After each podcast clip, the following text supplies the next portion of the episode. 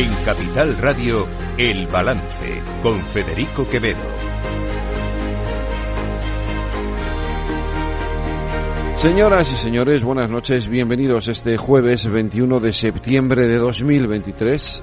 Son las 8, una hora menos en las Islas Canarias, escuchan la sintonía de Capital Radio. Les invito a que nos acompañen como cada día desde ahora hasta las 10 de la noche aquí en el balance, donde les contaremos toda la actualidad de esta jornada. Además, ya saben, los jueves bueno, es un día especial porque tenemos eh, nuestra nuestra tertulia económica, ya saben que es una tertulia económica especialmente eh, intensa, divertida, amena, eh, con grandes profesionales eh, que nos cuentan la, economía de otra manera y que yo les recomiendo vivamente que escuchen porque porque seguro que no se van a quedar indiferentes.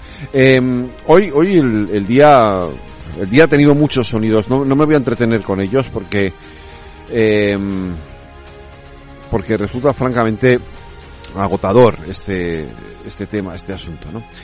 Eh, hoy por fin el Congreso de los Diputados ha autorizado, ha aprobado lo que ya permitió ayer sin que hubiera una ley de por medio que lo autorizara o lo permitiera. Es decir, el uso de las lenguas cooficiales. Por fin se ha cambiado el reglamento. El debate de hoy lo resumiría en estas dos intervenciones que les voy a poner. Hemos compartido una convicción, hemos coincidido en una idea, que España no estaba en venta. Nosotros seguimos pensando lo mismo. Hoy el Partido Socialista pone España a la venta. Porque hoy es el PP quien más tensiona y rompe España. Porque si no, ¿por qué están ustedes tan solos y nadie salvo la extrema derecha quiere hablar con ustedes para acordar un gobierno? ¿Qué España más pequeña, débil y reaccionaria dibujan ustedes? Hoy, la España fuerte es la de Pedro Sánchez. Miren, eh, yo pensaba, escuchando al portavoz del Partido Socialista, qué difícil debe ser estos días eh, ser portavoz del PSOE. ¿no? Uno debe levantarse por la mañana diciendo, yo y qué me toca defender. Porque este portavoz habrá dicho, hace, hace unos meses estábamos diciendo que no a las lenguas oficiales en el Congreso.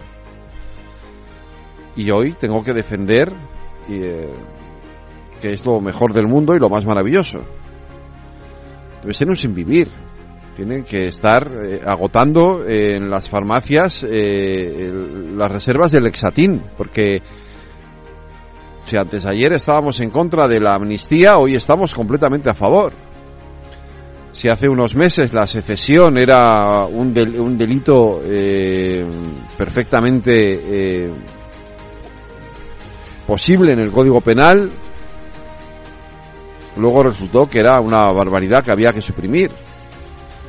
Si hasta hace cuatro días Pedro Sánchez decía que iba a traer prácticamente esposado de pies y manos a Carles Puigdemont y a llevarlo ante la justicia española, hoy toca decir que no, que esto es un, exceso jurídico para resolver un conflicto político.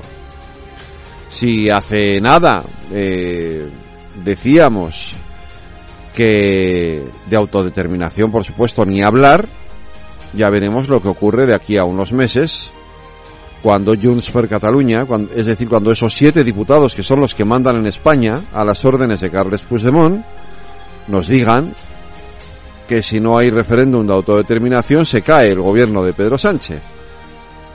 Pero aquí el problema no son los debates en sí. Ojalá hubiera debates, pues, por más que no hay debates. Ojalá hubiera diálogo, el problema es que no hay diálogo. Ojalá hubiera contraposición de opiniones en el Congreso de los Diputados. No lo hay, porque no se aprueban ni se toman las decisiones en función de un debate razonable, del sentido común, de lo que realmente interesa al bien al interés general. Se hacen las cosas porque es lo que quiere Carles Puigdemont, que es quien este, en estos momentos gobierna en España. Seamos serios. Entonces, cuando Borja Semper le dice a Pedro Sánchez que ha vendido España, hombre, quizás sea exagerado, pero la realidad, lo cierto, el hecho, comprobable además, es que todo lo que está pasando en estos momentos en España tiene que ver con esa necesidad que tiene Pedro Sánchez de llegar a un acuerdo, de cerrar un acuerdo con Junts per Cataluña para poder sacar adelante su investidura. Y da igual el precio. Y cuando hablamos de precio, hablamos de una transacción comercial. Es una radio económica, algo sabrán ustedes de esto, ¿no? Estamos hablando de transacciones comerciales. ¿Cuánto vale? ¿Cuánto vale el apoyo de Puigdemont? ¿450.000 millones de euros, que es lo que dice ahora Cataluña que le debe el Estado español? Porque no nos hemos quedado solamente con la amnistía y con la autodeterminación, es que además quieren que les paguemos 450.000 millones de euros por el apoyo parlamentario y las lenguas oficiales. Y que un señor de Sevilla no pueda seguir un debate en el Parlamento porque no se entera de nada. O que nosotros no podamos poner cortes. Es que es así, y siento decirlo, que nosotros no podamos poner cortes en nuestros boletines porque no tengo a nadie que me traduzca a Merche Purúa en esta radio.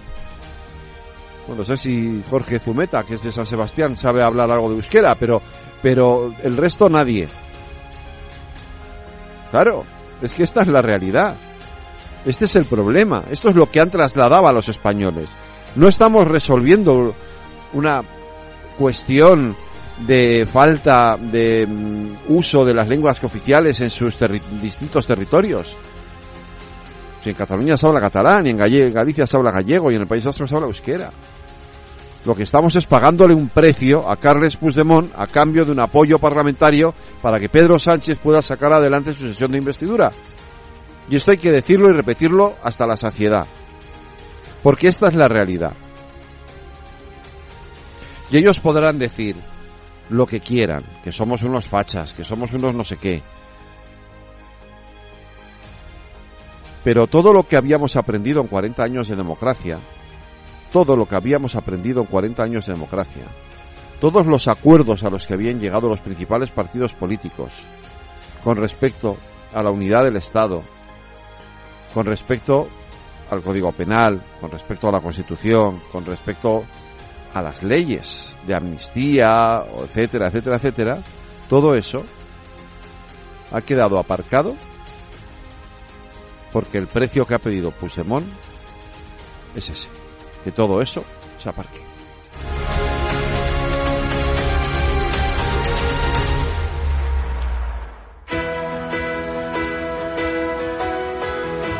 Las noticias de El Balance con Federico Quevedo, Aida Esquirej y Lorena Ruiz.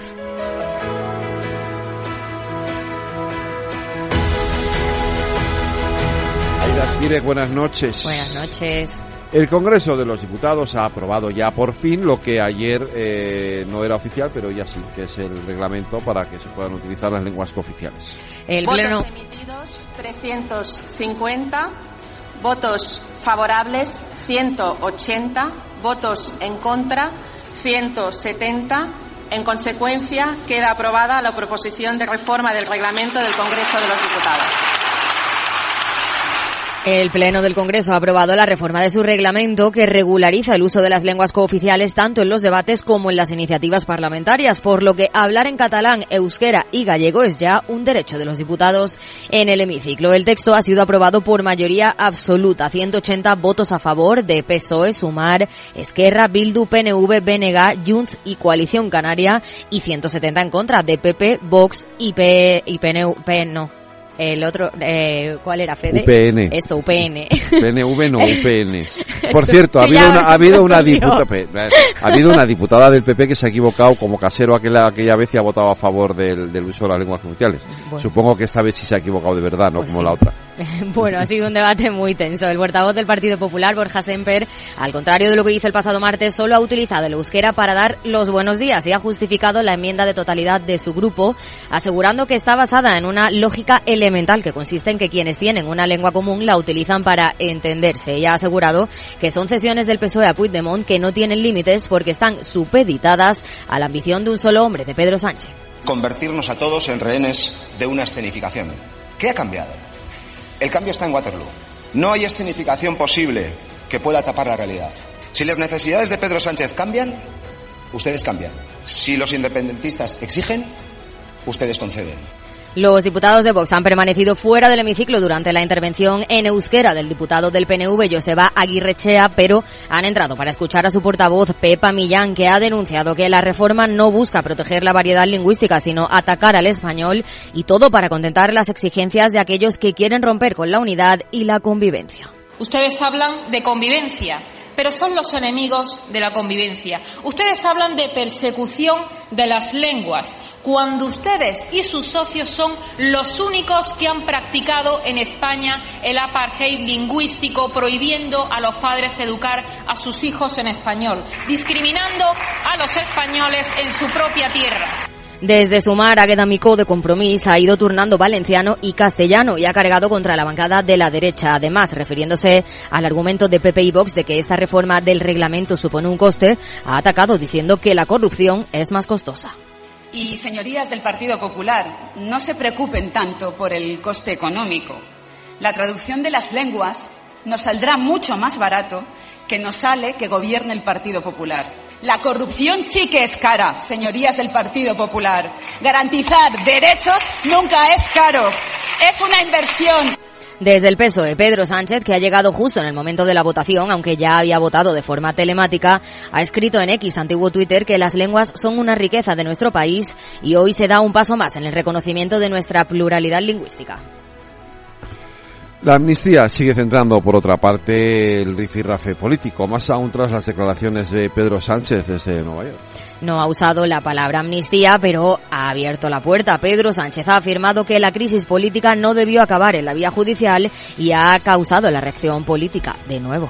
Voy a ser coherente con la política que he hecho de normalización y de estabilización de la situación política en Cataluña. El método será el diálogo el marco es la Constitución. Una crisis política nunca tuvo que derivar en una ah, acción judicial desde el PP, Alberto Núñez Feijóo advierte de que España se encuentra ante un punto de inflexión en la historia democrática y ha acusado al presidente del gobierno en funciones de cometer un fraude electoral al abrir paso a la amnistía porque hasta las elecciones del 23 de julio siempre negó que la amnistía cupiera en la Constitución. Ayer vimos por primera vez a un presidente del Gobierno de España hablando abiertamente de la posibilidad de una amnistía a favor de todos aquellos que delinquieron contra la democracia. No es el Sánchez de la campaña electoral que dijo que la amnistía no cabe en la Constitución. El expresidente del Gobierno, Mariano Rajoy, también ha usado la palabra fraude, en este caso a la Constitución.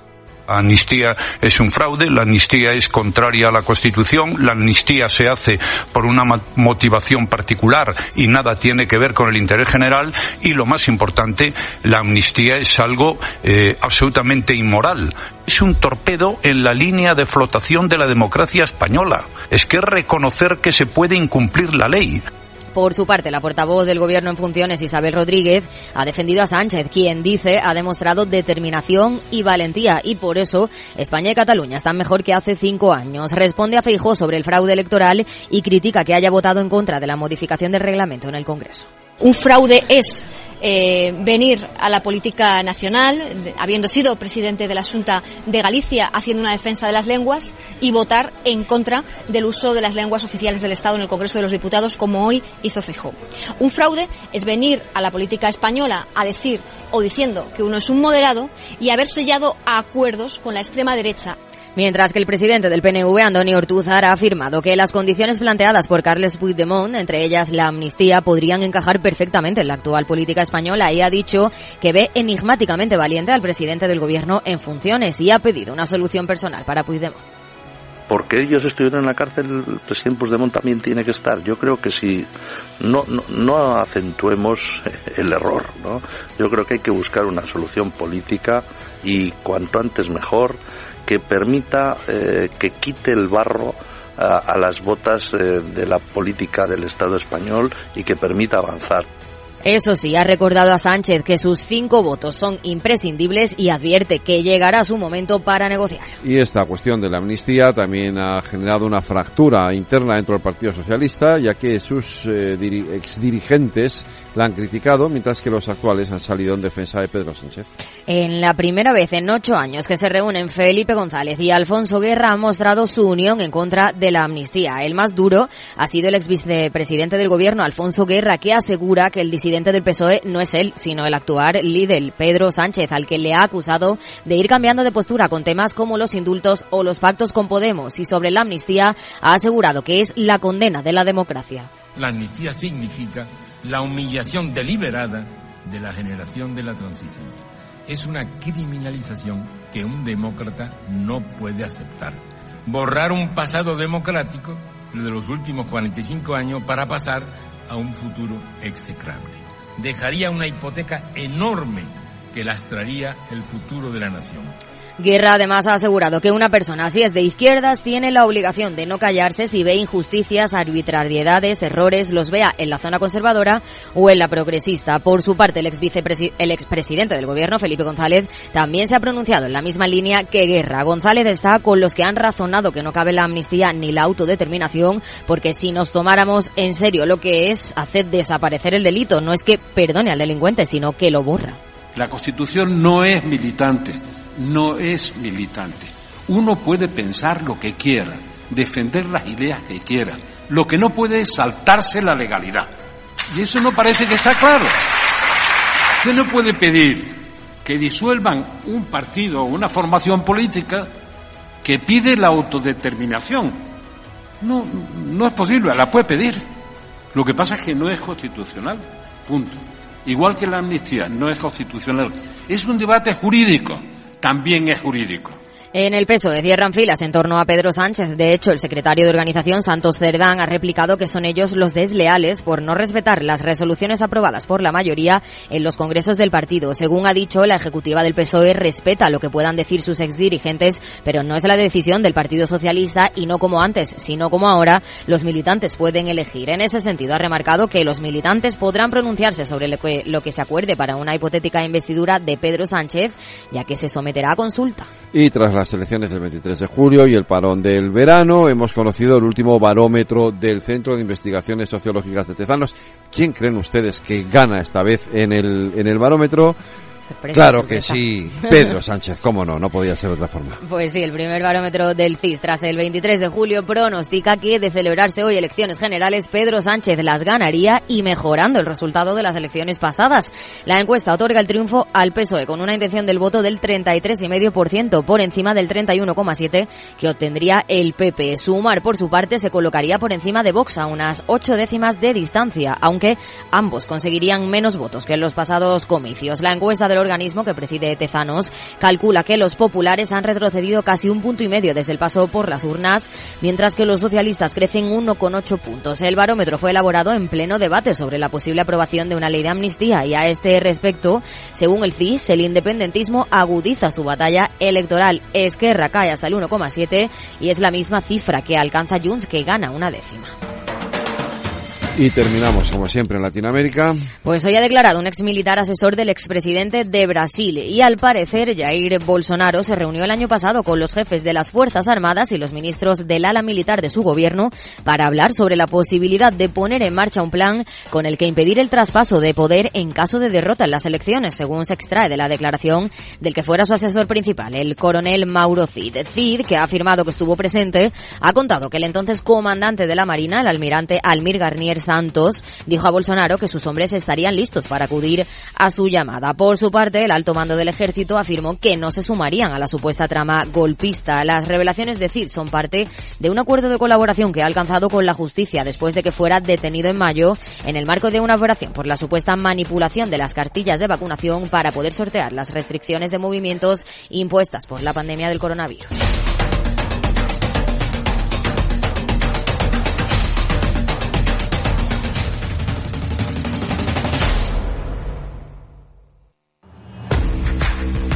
Oye, pensando cómo ahorrar en momentos como este, con los precios por las nubes. Y todavía no conoces XTB, una nueva forma de invertir pensada para todos. Desde solo 5 euros y cero comisiones hasta 100.000 euros al mes para invertir en acciones y ETFs. Con XTB tu dinero está depositado en bancos españoles y tu broker es uno de los más respetados del mundo, regulado por la CNMV y los principales organismos internacionales. Y con oficina propia en Madrid desde el año 2008. Entra en xtb.com. Recuerda, xtb.com. A partir de 100.000 euros al mes, la comisión es del 0,2%, mínimo 10 euros. Invertir implica riesgos.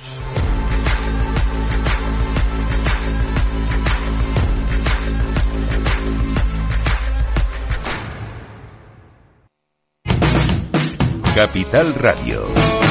Siente la economía. Si millones de personas vienen a las oficinas de correos cada año, será por algo. La tarjeta Correos prepago con la que realizar pagos, compras y transferencias sin vinculación a ningún banco es uno de esos algos. Descubre este y otros productos en las oficinas de correos y en visitcorreos.es. Cada día en el balance nos detenemos en lo más destacado de la actualidad económica y lo diseccionamos en la lupa de Laura Blanco.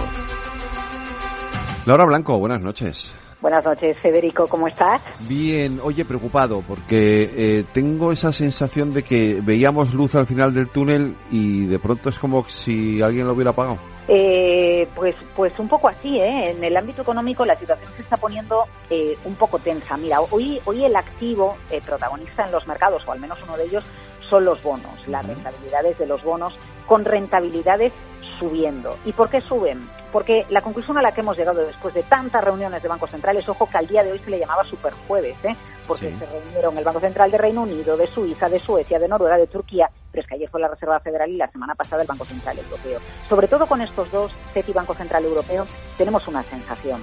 No es tan fácil quitarse la inflación del medio, sticky, pegajosa, recuerda esa palabra. Y los bancos centrales lanzan un mensaje, oye, que los tipos van a estar en esta zona durante un largo periodo de tiempo y cada vez más alejamos más la fecha en el calendario en las que van en la que van a empezar a bajar los tipos de interés. ¿Esto qué produce? Pues esto produce que el Euribor no baja, porque la expectativa es que los tipos de interés van a seguir en este nivel mucho tiempo. Esto lo que produce es que las rentabilidades de los bonos, que al final son un reflejo de cómo está el precio del dinero, pues se mantengan también altos. Hoy son protagonistas las rentabilidades de los bonos por la fuerte subida que, que, le meten. Y esto me hace plantearme una pregunta práctica para cualquier oyente que, que es inversor o que es ahorrador, Federico.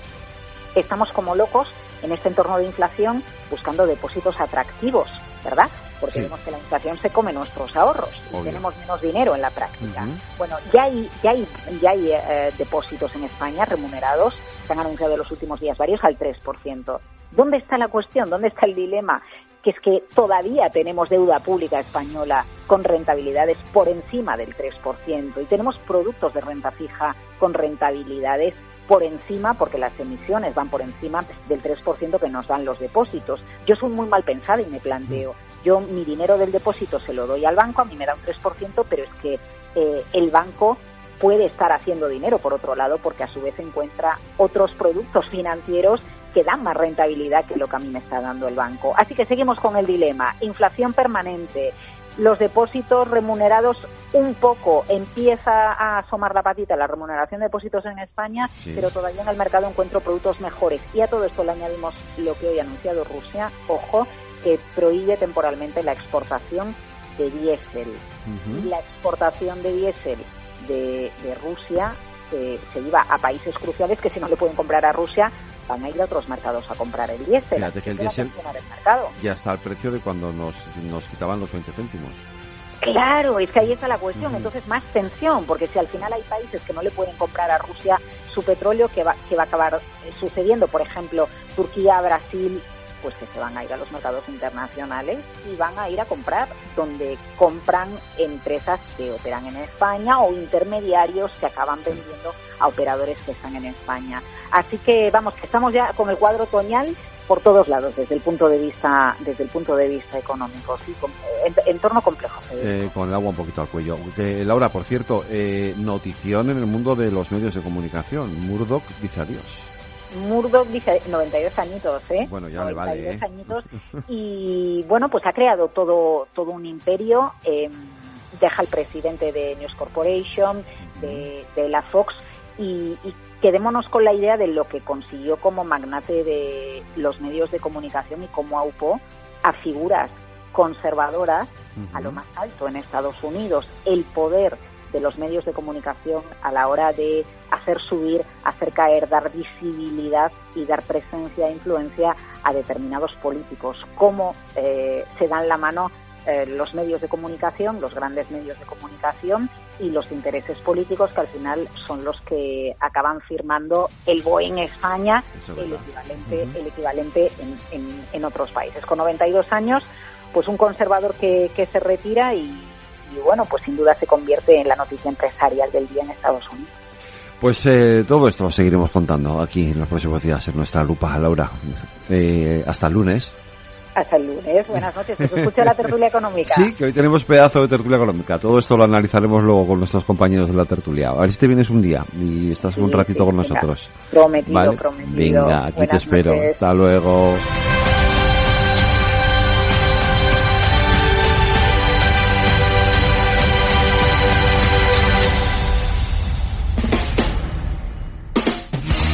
El balance de los deportes.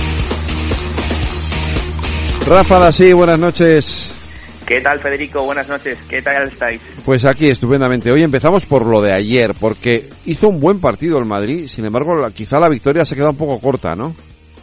Bueno, al final ya sabemos cómo es el Real Madrid, ¿no? Que hasta el último minuto nunca lo puedes dar por muerto y de hecho así fue, ¿no? De hecho, Bellingham en el último minuto hizo, eh, hizo ese 1-0 davante delante ese equipo alemán, ¿no? el Unión Berlín. Así que ese fue el resultado del equipo español. También destacar el del Sevilla, ¿no? que empató 1 a 1 eh, delante del Lens francés con gol de Lucas Ocampos y también repasar la, jornada del martes, ¿no? Que también jugaron dos equipos españoles, en este caso el Atlético de Madrid empató a uno en Italia eh, ante la Lazio con gol de Pablo Barrios y sobre todo lo de lo que hay que comentar, Federico, ese golazo del portero Iván Provedel en el minuto 95 que le quitó esa victoria al Atlético de Madrid, ¿no? Y que es sorprendente porque al final era un portero el que el que te hacía ese gol. Sí, sí, sí, sí, sí, sí, sí, la verdad es que fue, eh, en fin, lo, lo del Atleti este año es para hacerle un programa aparte, porque no sé muy bien qué le está pasando. La Real también, también empató ayer con el Inter y de y yo de la jornada de ayer me quedaría con ese con ese partidazo del Bayern y el Manchester eh, espectacular siete goles en, en, en, ese partido no eh, muy muy muy sí, el Bayern quedó 4 a 3 contra el Manchester United y también no se esperaba un partido con muchos goles porque son dos equipazos la verdad y siempre el Bayern nos tiene acostumbrados en su liga a hacer muchos goles. Hoy hoy toca Europa League no pues sí, sí, hoy juega, bueno, hay dos equipos que, que van a disputarse hoy. Ya está jugando el Villarreal, que está en el minuto 84 y que lamentablemente pues hay que decir que el Panathinaikos de Grecia pues va ganando 2 a 0, así que todo apunta a que el Villarreal hoy no hoy no va a sacar puntos allí en esta primera jornada de la Europa League, que la verdad es que ya teníamos ganas. Y a partir de las 9 se enfrentará otro equipo español, que es el Rangers contra el Betis, que será a partir de las 9 y que esperemos que el equipo español pues consiga esa primera victoria en la UEFA Europa League. Vale, este fin de semana tenemos eh, jornada de liga y ¿cómo se presenta? Bueno, pues mañana arranca la jornada a las 9 de la noche. Será un partido entre el Alavés y el Athletic Club de Bilbao. El sábado a las 2 de la tarde se enfrentará el Girona contra el Mallorca. Después a las 4 y cuarto jugará el Osasuna Sevilla, seis y media Barcelona Celta de Vigo, a las 9 de la noche será el Almería Valencia Club de Fútbol. Y ya la jornada del domingo arrancará con la Real Sociedad ante el Getafe, a las 4 y cuarto el Rayo Vallecano contra el Villarreal, a las seis y media el Betis contra el Cádiz. Y también a la misma hora la Unión Deportiva Las Palmas contra el Granada. Y yo creo que el partidazo de la jornada sin duda es el que se va a vivir esto, este domingo a las 9 entre el derby eh, madrileño, ¿no? El Atlético de Madrid, Real Madrid en el Metropolitano, que yo sin duda yo creo que va a ser un auténtico partidazo y ya veremos cómo llegan, ¿no? Porque el Atlético de Madrid tiene esa espinita de, la Champions, ¿no? Esta semana que, que le fastidiaron y ya veremos lo que hacen. Hombre, llegará, me imagino que, que con ganas de, de, ganar ese partido, pero, pero bueno, pues va a ser un partidazo, desde luego, sin, sin, sin sin lugar a dudas. Oye, nos vamos a, a la selección femenina de fútbol eh, porque sigue habiendo noticias, ¿no? Sí, sí, de hecho, mira, eh, las aguas están revueltas y mismamente esta tarde eh, ha comparecido la seleccionadora Monse Tomás y las jugadoras Alexia Putellas e Irene Paredes en una rueda de prensa, ¿no? Previa a ese partido de mañana ante Suecia a las seis y media en Göteborg y es lo que tú comentabas, ¿no? Está el río muy revuelto Hmm. y hay muchas jugadoras que, que han abandonado la selección española. De hecho, eh, Alexia Putellas ha hablado esta tarde y ha Sí. dicho que ellas están ahí pero que no están orgullosas, que si fuese por ellas se irían pero que no quieren tener sanciones. Eh, es lógico, pero bueno, eh, esto parece que poco a poco se va resolviendo, ¿no? Con la salida de, con este último eh, decisión que se ha tomado en la Federación, parece que las jugadoras van consiguiendo imponer su criterio, ¿no? En, en- en este Sí, todo parece que sí, pero claro, desde Europa pues hay una mala imagen, ¿no? Porque Sí. no se sabe realmente qué está pasando y las jugadoras de Suecia hasta el último minuto no sabían si se iba a disputar ese partido Mm. mañana o no, o mañana o no. Así que finalmente se va a disputar, pero es lo que decíamos, ¿no? Que unas campeonas del mundo pues estén en esa duda, ¿no? De Ya, no querer jugar pena. partidos. El que no lo entienda lo va a ver un poco extraño de cara al Sí. exterior. En cualquier caso, mañana sí se va a celebrar ese partido y, y bueno, a ver qué, qué, qué ocurre, ¿no? A ver qué pasa en esa España-Suecia mañana. ¿Mm? Veremos qué pasa, porque claro, hay que ver que anímicamente y moralmente Claro, la no selección ahora mismo no está en su mejor momento. Sí, y además la seleccionadora ya sabemos que va a tener los partidos contados, entre comillas, ¿no? Sí, a priori todo apunta que puede disputarse estos dos partidos y luego dejar la selección, aunque hoy en la rueda de prensa ha dicho que ella confía en el grupo y que nadie de las jugadoras le ha dicho que no quiere que continúe. Ya. Así que ha dicho que es un tema de los periodistas, que la prensa estaba manipulando y ya veremos lo que pasa, pero todo apunta que no parece que siga. Pues en fin, lo contaremos aquí también en los deportes. Eh, Rafa Dasi, muy buenas noches. Un abrazo, Federico, buenas noches. Adiós, cuídate.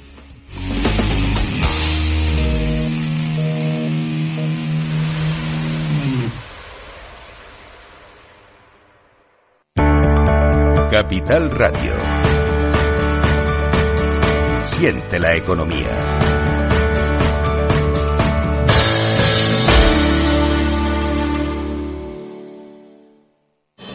Si millones de personas vienen a las oficinas de correos cada año, será por algo. Contratar una línea móvil y una conexión a Internet con Correos Telecom es uno de esos algos. Descubre este y otros productos en las oficinas de correos y en visitcorreos.es. Los viernes en Capital Radio te proponemos descubrir y comprender las estrategias de empresas con éxito que servirán de inspiración y ejemplo para la tuya. Escucha Metaempresas, un programa presentado por Andrés Arenas con la presencia y los consejos de expertos en distintas áreas y profesores de reconocida trayectoria. Todos los viernes a las siete y media de la tarde, Metaempresas, Capital Radio. Están escuchando El Balance con Federico Quevedo.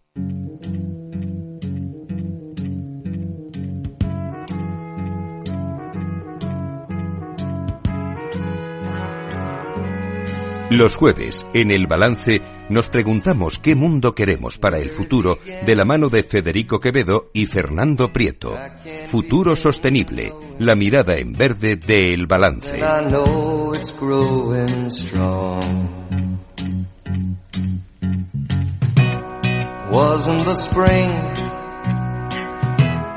And spring became the summer.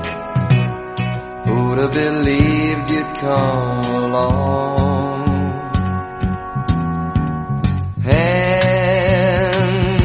Tú sabes que este temazo Es un temazo. es un esto es un temazo, ¿eh? pero tú sabes que sigue estando de moda.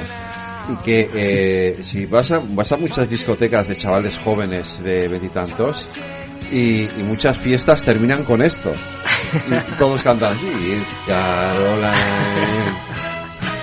Es un temazo impresionante. Bueno, eh, Fernando Prieto, buenas noches. Hola, buenas noches. La verdad es que te- tenemos un dilema estos días ¿Por qué? por poner siempre la misma canción para empezar la sección esta de- del observatorio o cambiar cada día la canción, porque hay millones de canciones tan buenas. Bueno, es pero que- es- pero te- tengo que reconocer que a mí esta canción me, me chifla, me parece, un dilema, me- si la me parece a- un temazo. Pero bueno, oye, eh, lo, lo resolvemos en la siguiente. Eh, vamos a- allá con, nuestros, obser- con nuestro futuro sostenible, con Fernando Prieto, CEO del Observatorio de la Sostenibilidad. Ojalá, ojalá de verdad eh, quienes quienes tienen que preocuparse por estas cosas eh, lo hicieran tanto como lo hacemos nosotros. ¿eh? Sí, sí, sí, sí. Bueno, esta semana están en Nueva York reunidos Sí. durante toda la semana hablando de objetivos de desarrollo sostenible, ¿no?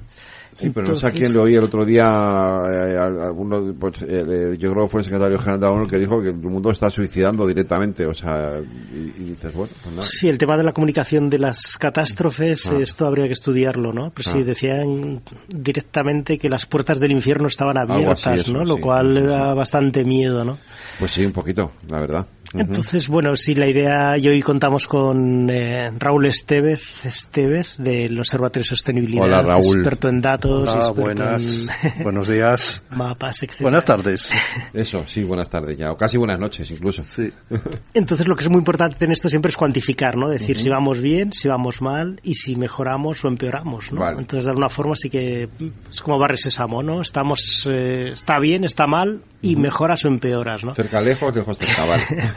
Alto bajo. Y entonces para eso los ODS, que son de alguna forma una cuantificación de la sostenibilidad que aprobaron 193 países, o sea, no es algo que se inventara alguien, no es algo de un partido político u otro, ¿no? Pero se podía elegir cualquier otro tipo de métrica de la sostenibilidad, pero en principio todo el mundo va a estar de acuerdo en que no haya pobreza, que no haya hambre, que no haya catástrofes, que no... Sí, claro. Entonces de alguna forma es, es, eh, entonces ya podemos discutir cómo se consigue, tarde, temprano, tal, pero de alguna forma la- el diagnóstico de esto es, es muy interesante, ¿no? Entonces, en este aspecto sí que, bueno, hemos hecho un informe, ahora Raúl nos lo va a contar, cuáles son los principales, eh, el estado ahora mismo de la sostenibilidad en España en el año 2023 o con los datos más actuales que haya, 2022, ¿no? Pues De alguna forma para que sea toda la batería de datos. En 2023 ha sido peor en muchos temas, lo estamos viendo en Sí. igualdad de género, que está siendo una catástrofe absoluta, seguramente en el 2023 igualdad de género lo hubiéramos puesto mucho peor, ¿no? Pero sí, ahora Raúl nos va a contar de alguna forma cuáles son las principales conclusiones de cuál sería la situación de España, ¿no? De alguna forma sería una especie de, de estado de debate de la nación, ¿no? O debate sobre el estado de la nación, ¿no? Entonces, Sí. todos los años decir las cosas está mejor o peor. Si está mal, usted tiene que dar rendición de cuentas porque lo ha hecho mal o después de todos los presupuestos que nos hemos gastado, etcétera, ¿no? Entonces, si te parece, Raúl, y quieres empezar a comentar cuáles serían las principales conclusiones del informe.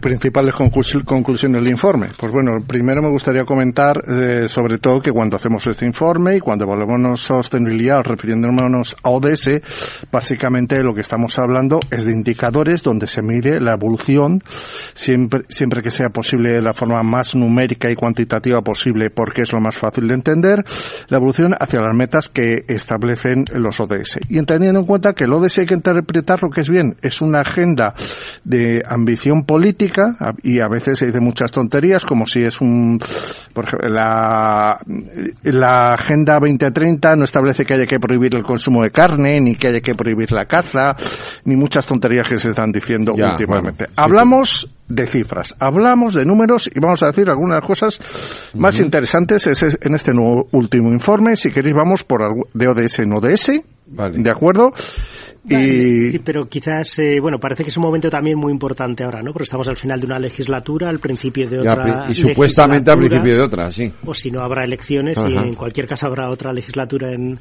en cualquier caso, ¿no? Y sí que de alguna forma también septiembre es cuando se empiezan a hacer, se hacen los, todos los presupuestos finales del Estado y de alguna forma parece que las prioridades tendrían que ir en este sentido, ¿no? De decir cuáles son los sitios en los que estamos peor para mejorarlo durante, durante el próximo año, ¿no? Entonces, y también por otra parte es la mitad exacta porque los eh, objetivos de desarrollo sostenible se definieron en el año 2015 y hasta el año 2030 más o menos ahora es justo la mitad entonces podemos sacar como unas tendencias de los últimos 7 Ujú. 8 años de los de los ODS ¿no? Raúl Pues si queréis podemos repasar muy rápidamente a modo de píldora algunos datos de algunos ODS. ODS 1, fin de la po- pobreza. Pues podemos decir que una, en principio una evolución positiva se ha reducido en España eh, en 2022 a niveles previos a la pandemia. Eh, y tanto eh, eh, la tasa de riesgo de pobreza como eh, la proporción de población que está en Arope. En Arope. Eh, de todas formas, sigue siendo muy alto. Un 26% de la población residente en España está en situación de Arope, que es el riesgo de, eh, eh, de privación material severa. Eh, esos son más de 9 millones y medio de personas. son datos de línea o sea que son Sí. datos que nadie está inventando Ha bajado, pero seguimos en, en, en- en situación eh, demasiado elevada. Hambre cero.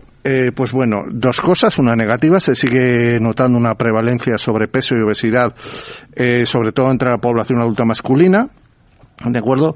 Pero dato positivo, aumenta ya la, sigue aumentando la agricultura ecológica, que en los últimos 10 por años ha aumentado un 10% en eh, hasta el 10% la extensión de las explotaciones agroganaderas de España. Sí, este es un dato muy positivo, pero lo malo es que esta, esta agricultura, estos productos se están exportando sobre todo a otros mercados, o sea que todavía España no ha interiorizado el consumo de estos productos ecológicos, que es algo que podría ser muy positivo y sí que todavía nos queda un amplio margen para mejorar, ¿sabes? Nuestra alimentación, etcétera, Y también hay otro dato negativo es que los niños, ¿sabes? Siguen, ahora mismo hay una obesidad también importante en, en niños pequeños, ¿no? Entonces esto sí que habría que intentar de alguna forma el, el evitarlo, pues con, ¿sabes? Evitar el sedentarismo, evitar los juegos, salir más a la calle, etcétera, pero vamos, es un tema que, que habrá que mejorar durante los próximos años. Bien. Salud y bienestar. Me parece interesante comentar eh, eh, que eh, han subido las muertes por calor eh, según el Instituto de Salud Carlos III, hasta las 11.700 personas. No debe sorprendernos. Venimos del verano más cálido de la historia el que registros conocidos. ¿De acuerdo? Y sigue hay problemas con, con el número de puestos de trabajo que se están cubriendo en, los, en el sistema público de salud. Y, por otro lado, por ejemplo, eh, podemos destacar que tenemos unos bastante buenos resultados en enfermedades infecciosas. Parece que lo peor del COVID ya va quedando detrás, aunque ahora tenemos un pequeño repunte. Educación. ¿De acuerdo? Eh, es algo que tiene bastante peso eh, desde el punto de vista social porque eh, el fracaso escolar en España históricamente es bastante elevado y esto tiene una incidencia muy clara en la transición al mercado de trabajo. En realidad sí que es cierto que de acuerdo con la tendencia de la Unión Europea viene reduciéndose en los últimos años, pero seguimos estando en una posición elevada. Otro tema importante, según eh, los indicadores de adecuación del año 2023, eh, tres de cada cinco alumnos no, no leen y comprenden bien lo que leen. Y eso es bastante preocupante.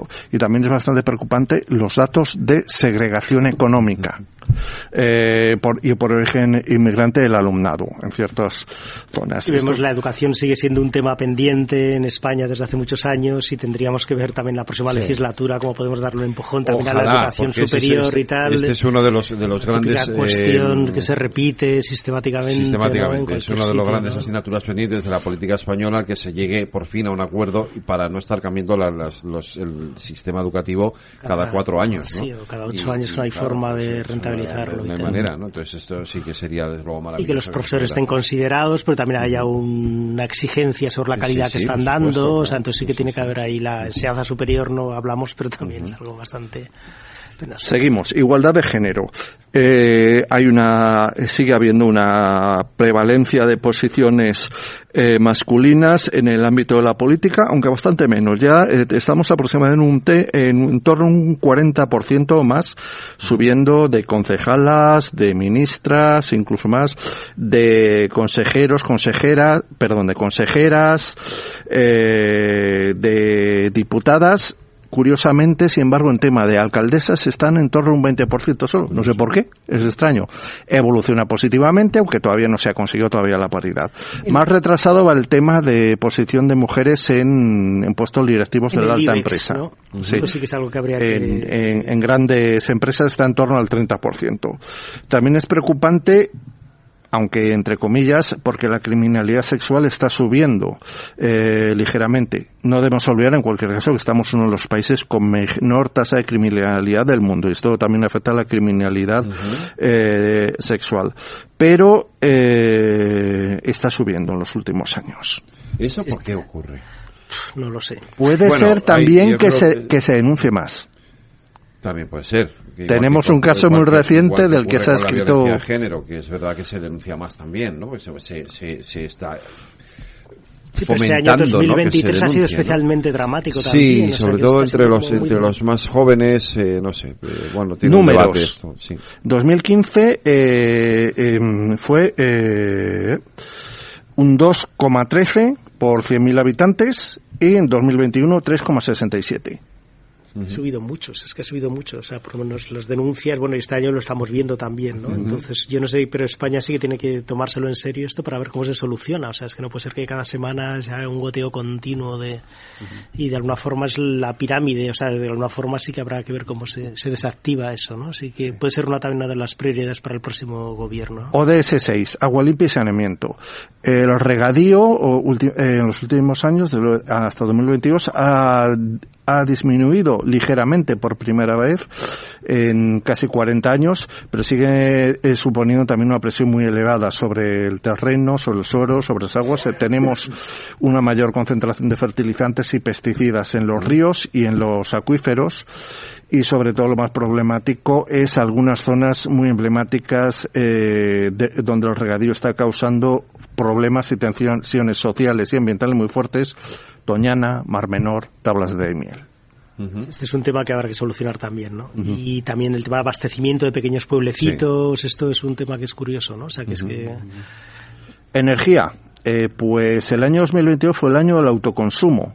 Se instalaron 2,5 gigavatios en un año, lo cual es un nivel nunca conseguido hasta ahora. Pero Pensar que una nuclear es un gigavatio, es decir, sobre los tejados solares, o sea, sobre los tejados españoles instalaron 2,5. Es muy buena esa comparación. Salvajada. Es decir, se han hecho en España dos centrales nucleares y media, y nadie se ha enterado, porque las hemos puesto encima de los tejados. Sí, pero bueno, el 2023 lo malo es que se ha ralentizado. Cuando tengamos los datos finales lo Sí. podremos ver, pero se está ralentizando, o sea, que no ha seguido el proceso ese tan eh, espectacular que se puede, pero pues, España debe hacerlo. O sea, Australia estamos viendo que tiene 20 gigavatios, Australia tiene 20 gigavatios en tejados solares y España 5. Es decir, que el- Se es, supone que además que hay el- que el- hacer, el- ¿sabes? todo, todo el, el paquete de fondos eh, europeos eh, que venían, eh, venían precisamente para este tipo de... de- Sí, pero la verdad es que se están prefiriendo dar, por ejemplo, a temas de hidrógeno, a grandes compañías y Ya. tal, que, esto, que en vez de dárselo a la gente, que esto sí que es algo que es muy...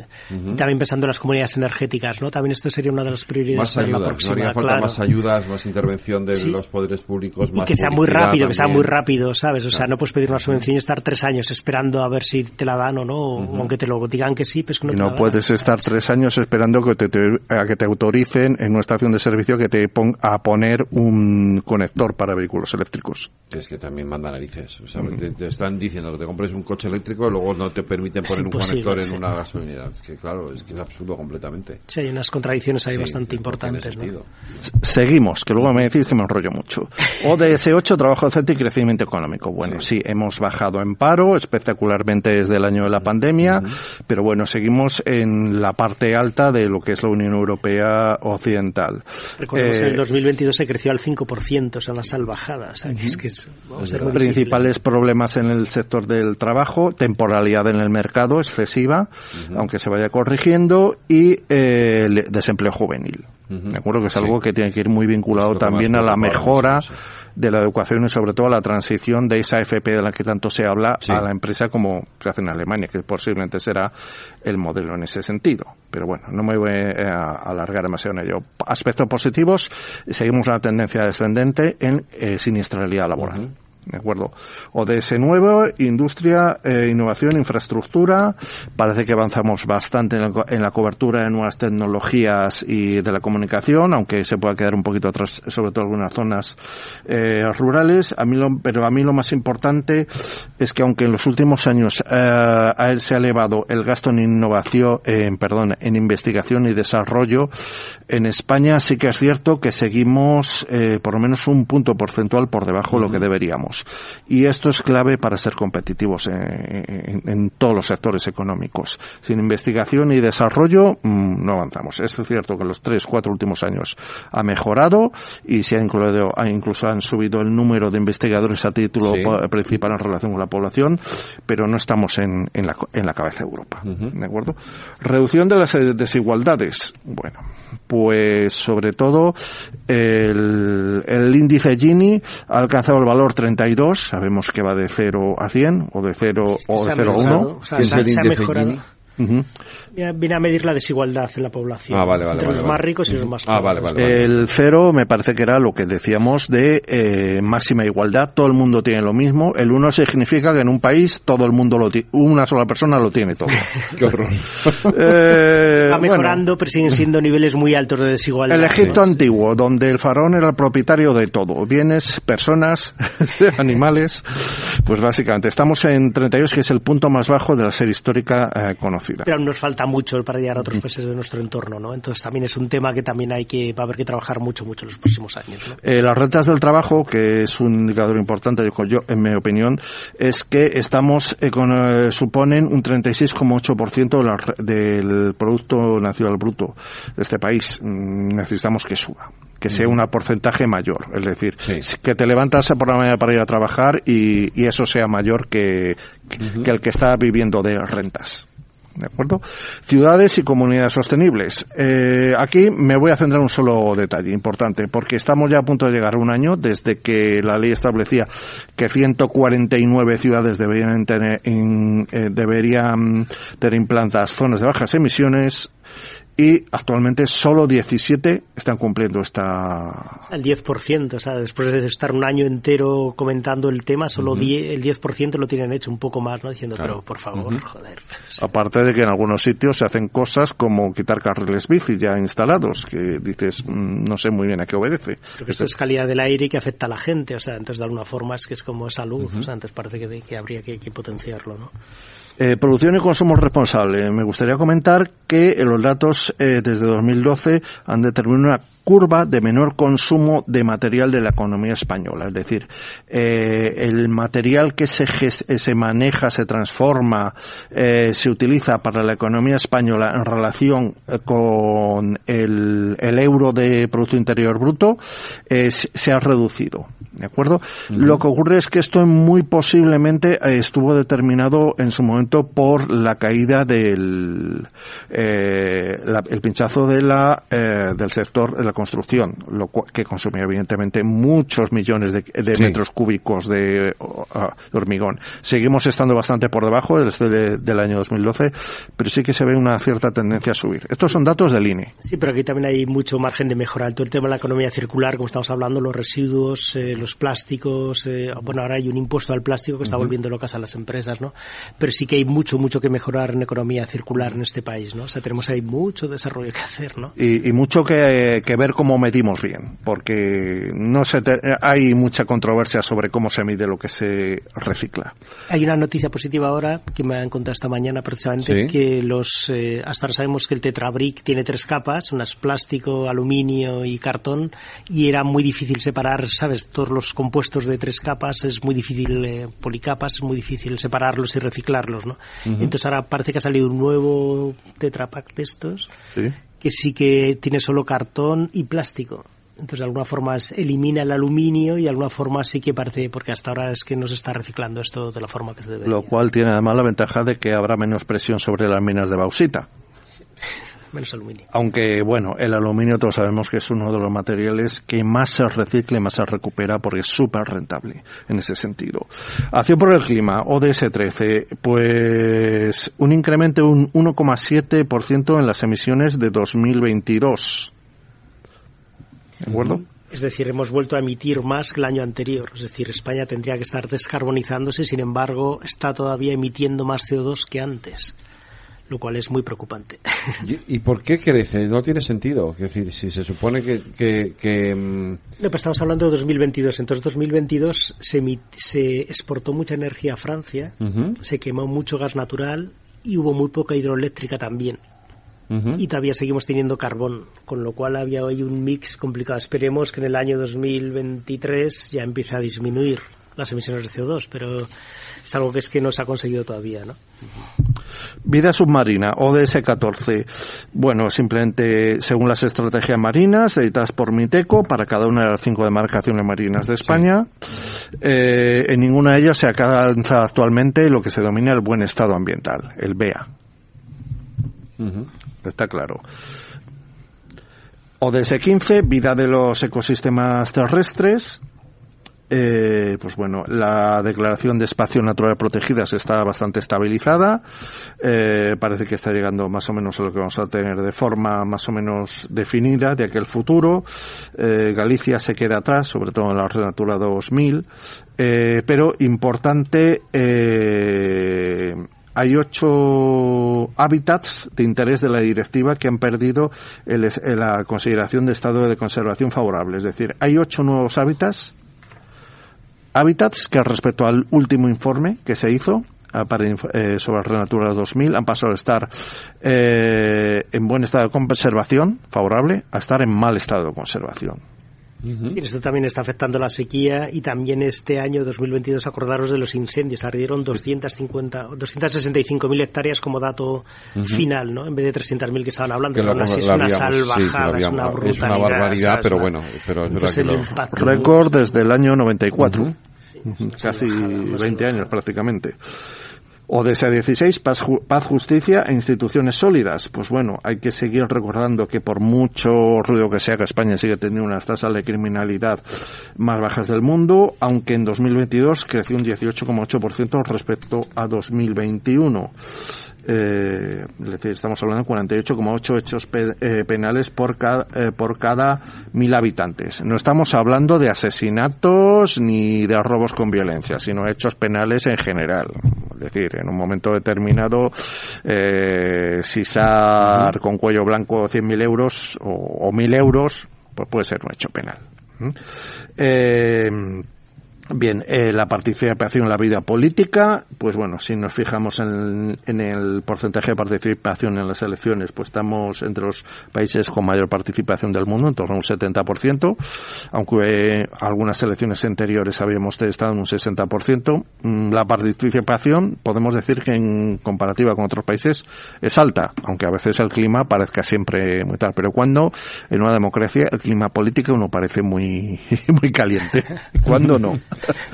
Me preocuparía lo contrario. aquí la verdad es que últimamente no es que esté caliente, está ardiendo, pero bueno, pero bueno, en fin, lo que hay que le vamos a hacer. Bueno, Sí, y... sí, bueno, Fernando, por favor. un minuto.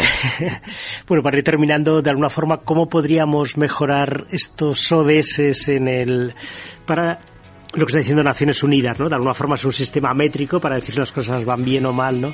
Entonces los expertos están hablando de, de que de alguna forma habría que hacer que estos ODS fueran vinculantes, solo dejar la palabra vinculantes, es decir, que la gente que no les gusta, de alguna forma que los presupuestos fueran vinculantes. Nos Y vemos desmontar aquí de nuevo bulos. En 15 días. Raúl, Fernando, muchas gracias. Hasta un abrazo, Adiós. cuidados.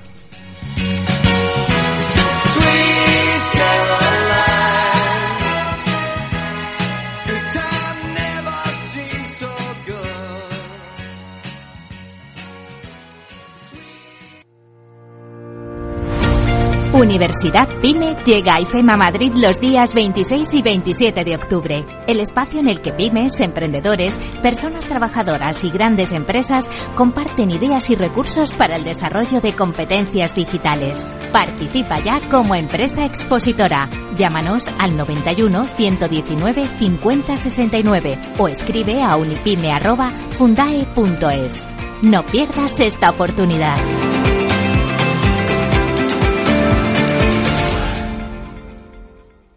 ¿Quieres cobrar por operar con tu dinero? Con DarwinX es posible y funciona así. Operas un universo de más de 1.500 instrumentos financieros en condiciones competitivas, con nuestro broker o a través de Interactive Brokers. Y aquí viene lo bueno. Mientras operas, construyes tu track record para nuestra gestora que te paga por tu éxito. Llevamos más de 10 años impulsando el talento. Hemos atraído más de 95 millones de dólares de capital inversor y pagamos a nuestros mejores traders cientos de miles de euros al año en comisiones de éxito. Darwinex, donde no pagas de más y cuanto mejor operas, más cobras. ¿A qué esperas? Tu capital está en riesgo. El rendimiento pasado no es una indicación de resultados futuros. Datos actualizados en agosto de 2023. Capital Radio. Siente la economía. Capital Radio, Madrid, 103.2 FM. Si quieres estabilidad en el empleo, poder conciliar tu vida laboral y asegurarte una pensión para cuando te jubiles, debes escuchar Empleo Público. Todo lo relativo a las oposiciones, convocatorias, consejos para preparar las pruebas y la opinión de expertos de las administraciones públicas y de la formación. Los miércoles a la una y media de la tarde en Capital Radio tienes una cita con Empleo Público, con José Joaquín Flechoso. Los robots escuchamos Capital Radio. Es la radio más innovadora. Oímos a Saragot, con Luis Vicente Muñoz. Ahí le has dado. Esto es Capital Radio. Di que nos escuchas. Capital Radio. La genuina radio económica.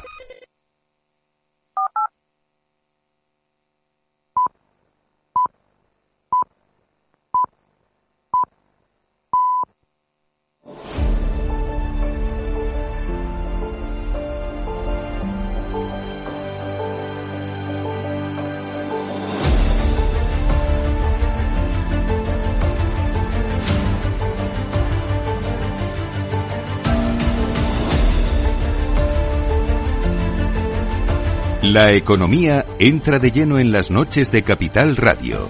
No te pierdas la tertulia económica de la semana en El Balance, con Federico Quevedo.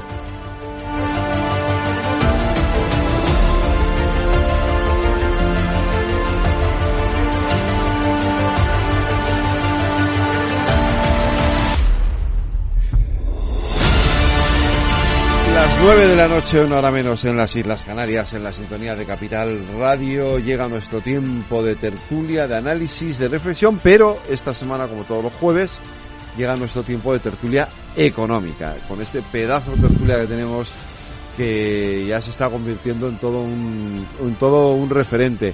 Así que voy saludando a Alberto Oliver, eh, acércate al micrófono, buenas noches. Hola, buenas noches, Federico. Santiago Sánchez, que llevabas dos semanas desaparecido en combate, buenas noches. Buenas noches, cumpliendo con obligaciones Ya, ya familiares sé, sobre todo. ya. Eh, Judith Arnal, buenas noches. Buenas Y noches. Fernando Pinto, buenas noches. Buenas noches, Y hoy Federico. al, y hoy al que tenemos en, eh, por ahí de juerga es a José Luis Moreno. Buenas noches, José Luis.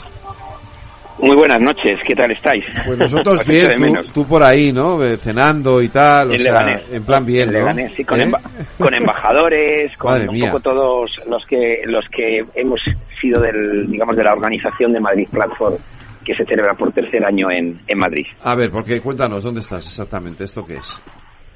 Pues es- yo, bueno, yo ahora estoy en, en Leganés porque Sí. tenemos aquí un encuentro de los organizadores, pero el evento se está celebrando en Cibeles eh, desde ayer, termina mañana, y es un evento que durante tres días eh, hace de nexo de unión entre empresas de Latinoamérica y empresas de Europa, teniendo a Madrid como punto de contacto. ¿no? Más de 5.000 empresas, 78 actividades. Eh, 22 ágoras de base tecnológica, que es presentación de iniciativas de base tecnológica, y más de 1.500 reuniones one-on-one entre eh, empresas españolas, empresas latinoamericanas y empresas europeas, que es de ahí de donde sale, digamos, el, negocio eh, y la creación de la atracción de talento y la creación de empleo eh, por parte, digamos, de, esta iniciativa, ¿no? Pues, eh, pues muy interesante, ¿no? Eh, y, y, bueno, nuestra, nuestra enhorabuena y, y que salga todo estupendamente, ¿no? ¿Mm? Pues muchísimas gracias por haberme llamado y ya la semana que viene no, no faltaré. Ya lo ¿de sé, acuerdo? ya lo sé. Pues un abrazo de parte de toda la mesa de la tertulia y, y- que cenes bien. José Luis. Muchísimas gracias. Un abrazo, a todos. fuerte. Pues eh, nosotros vamos a seguir adelante. Eh, yo empezaría, si queréis, por lo más eh, reciente, que es esa decisión que tomó ayer el- el- la Reserva Federal, con todas las derivadas que tiene eh, esto del... Bueno, ayer la Reserva Federal y hoy el Banco de Inglaterra, por cierto, que ha tomado la misma decisión de... de ¿Eh? vale. Venga, Judith, Eh, Bueno, anímate, este es eh, tu tema. este es mi tema, efectivamente. Yo, si me permites añadir Sí. un tercer banco central, Ajá. que yo creo que está pasando más desapercibido, eh, pero es importante porque hay empresas españolas que tienen fuerte exposición a Turquía. ¿Turquía? efectivamente. Hoy Turquía, el Banco Central de Turquía, ha aumentado los tipos 500 puntos básicos. Madre mía. Eh, tiene los tipos de interés en el 30%, tiene una inflación del 60%. Eh, y en los últimos meses, desde que tuvieron lugar las últimas elecciones, eh, los tipos en Turquía han, han subido 1.250 puntos básicos. Y eh, eh, y ento- entonces, ¿y ¿por qué digo esto? Bueno, a mí me, me- gusta mucho seguir la, la actualidad económica en, en Turquía. Y bueno, esto no habla eh, bien de, de mí en cuanto a, a bruja Lola, ¿no? O, la- o- o posil- o capacidad de anticipar, porque en, en Turquía hubo elecciones en el mes de, de- de mayo, hubo una primera vuelta y tuvieron que ir a, seg- eh, a segunda vuelta, porque por primera vez eh, eh, Erdogan no consiguió la mayoría necesaria para ser investido directamente presidente. Entonces había un candidato, Kılıçdaroğlu, que tenía eh, el apoyo de seis partidos eh, eh, políticos, tanto de izquierdas como de derechas, para derrocar a Erdogan. Yo consideraba que Kılıçdaroğlu tenía la posibilidad de conseguir el poder, ahí me equivoqué claramente, eh, Erdogan eh, siguió en el poder y me equivoqué una segunda vez. Y es que yo consideraba que si Erdogan continuaba en el poder, la política económica de Turquía iba a ser muy heterodoxa. Y resulta que ha sido todo lo contrario. Ha nombrado a dos economistas de reconocido prestigio al frente tanto del Banco Central Sí. eh, como del Ministerio de, de Finanzas y han empezado a llevar a cabo una política eh, muy muy ortodoxa. Gaye Erkan, que es la, la- la gobernadora del Banco Central de Turquía, como digo, eh, desde que ha llegado ha subido de manera notable los tipos de interés, que es obviamente lo que hay Sí, que hacer sí. con unas tasas de inflación tan elevadas. Y Mehmet Simsek, que es el eh, ministro de, de Finanzas, está muy alineado con, con esa eh, política monetaria. De hecho, hoy, eh, cu- cuando se ha hecho pública la decisión, el ministro de Finanzas, Mehmet Simsek, eh, ha puesto un tuit diciendo, o sea, dando la bienvenida a esa decisión y diciendo la estabilidad de precios eh, es nuestra prioridad fundamental. Entonces, es- está bien hablar de, de- de las subidas o, vamos, de las paradas, de las En este subidas de tipos pausas, sí. de, de- la Reserva Federal y del, del Banco de, Inglaterra, pero no quería dejar de, mencionar el caso de Turquía porque, como digo, para, para algunas empresas en nuestro país es, eh, es, es una jurisdicción importante. Hay muchas empresas españolas que estén... Sí, sí, sí. De hecho, eh, uno de los eh, principales eh, bancos españoles tiene una filial importante ahí. De hecho, eh, desde el punto de vista eh, financiero, Turquía es considerado como un país de importancia material para el sector bancario español. Dicho lo cual, eh, es una inversión que está muy, muy bien eh, eh, controlada y en estos momentos con esta política económica eh, ortodoxa, esta vez espero no equivocarme, creo que todo va a mejorar en Turquía. Santiago, No, me, me- comentar algo de esto. no, no, me parecía súper interesante el apunte que, que hacía Judith, por eso por algún banco cotizado que sí que tiene, un- pues es un- ha hecho un- una inversión importante en Turquía y, y además que en los últimos tiempos pues siempre a lo mejor ha, ha lastrado, o no, más que lastrado, no ha llenado las expectativas que se habían hecho sobre, sobre la aportación al negocio que, que tenía. Yo creo que estamos en un momento de, pues, de estabilización de los tipos en, en- en esta franja. Y como muy bien dice Judith, pues eh, yo creo que los bancos centrales están siguiendo muy muy en el corto eh, toda la evolución de todos los indicadores de coyuntura, todas la- las señales que está dando eh, la inflación y, vamos a ir viendo decisiones en función de cómo vayan evolucionando. Lo que sí que es cierto es que eh, se está produciendo en España y en Europa pues una contracción de, sobre todo del, del flujo bancario. Hay menos demanda de crédito por parte de empresas, de particulares, más allá de que se encarezcan y que eh, sean también o se hayan endurecido los criterios de concesión de las operaciones financieras y, y el- la caída en la renta disponible pues terminará afectando, aunque el mercado laboral sigue estando fuerte en algunos países de, de Europa, en Alemania por ejemplo y en Estados Unidos, pero sí que es cierto que el, objetivo que tiene el Banco Central Europeo de controlar la inflación, de, de reducir eh, ese impulso que tiene la demanda que en ocasiones a veces los estímulos fiscales que se producen desde los gobiernos pues resultan contraproducentes, pero el camino que llevamos es de tipos eh, estabilizados, tipos altos que van a estar con nosotros desde luego en el año 2024 hasta el año 2025 yo no preveo que esto eh, se pueda reconducir y podamos ver bajadas de tipos y, y nos toca pues bueno eh, ajustarnos y, yo lo que le pido a las administraciones públicas es control, control del gasto, que no tomemos decisiones que sean contraproducentes y más en un entorno pues de regreso a reglas fiscales, etcétera, control de todo del gasto y del déficit. Sí, bueno, yo creo que lo que lo que Powell expuso ayer, que es ese mantenimiento de los tipos en Estados Unidos, responde a la lógica de la ortodoxia monetaria y, creo que creo que es una medida en este momento adecuada. Él no descarta subir los tipos antes de final de año. Eh, han visto cómo ha caído la inflación desde un 9% al entorno del 4%, 3,7 creo que está ahora mismo. Ellos saben que todavía les queda mucho trabajo por hacer porque quieren eh, quieren llevar el nivel de precios al 2%, que es lo que se entiende eh, como estabilidad en los mismos. Y además, una noticia que yo creo que es positiva o que es importante es que eh, descarta la posibilidad de que exista una recesión, es decir, ahora están creciendo en torno al 2% y dicen que en 2024 Estados Unidos crecería en torno al 1,5%, su tasa de paro está más o menos controlada en torno al 4%. bueno, yo creo que yo creo que las medidas de, de, de, de contención en este caso de los tipos de interés y eh, no descartando las expectativas futuras de que en caso de que no se controle eh, el nivel de precios pudieran volverlos a subir algo, pues eh, yo creo que es correcto. Pues em, Eh, yo creo que, bueno, es evidente que la subida de tipos por parte de la FED en, eh, a la Unión Europea le mete presión. se vuelve a fortalecer el dólar. Sabemos además que Estados Unidos, eh, yo creo que ya es el mayor proveedor de gas de España, si no recuerdo mal, y desde luego uno de los primeros, uno de los principales de la Unión Europea, ¿no? Entonces se encarecen las materias primas y esto va a volver a meter presión al Banco Central Europeo. Em, Claro, ya, ya hablábamos la semana pasada de que el Banco Central Europeo parecía que era la última subida de tipos de interés en, en nuestra región pero que había dicho que lo iba a alargar en el tiempo. Y, yo tengo, tengo serias dudas de que, de que con este movimiento de, de la Fed eh, la Unión Europea pueda resistir una subida nueva de tipos.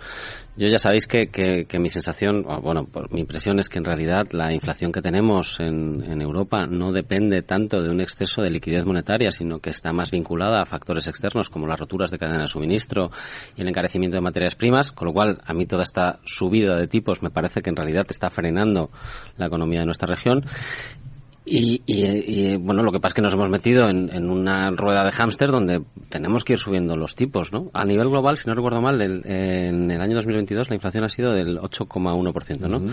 el, el, Servicio de Estudios de Bank Inter creo que hablaba ya de que la previsión en 2023 era del 5,5% y yo creo que, si no recuerdo mal, se iba hasta el 2,3% en el año 2024.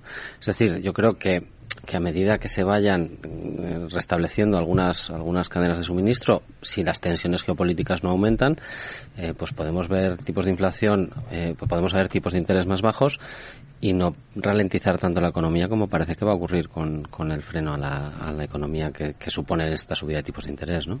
Pero no tenéis un poco la sensación de, yo lo comparaba escuchando a Laura Blanco antes en la lupa, me pensaba que la inflación era como la resina de un, de un de, un árbol, que se queda pegajosa, se ha quedado ahí, se ha quedado ahí pegada y no hay manera de, de, quitárnosla de encima, ¿no? No, no terminamos de conseguir controlar.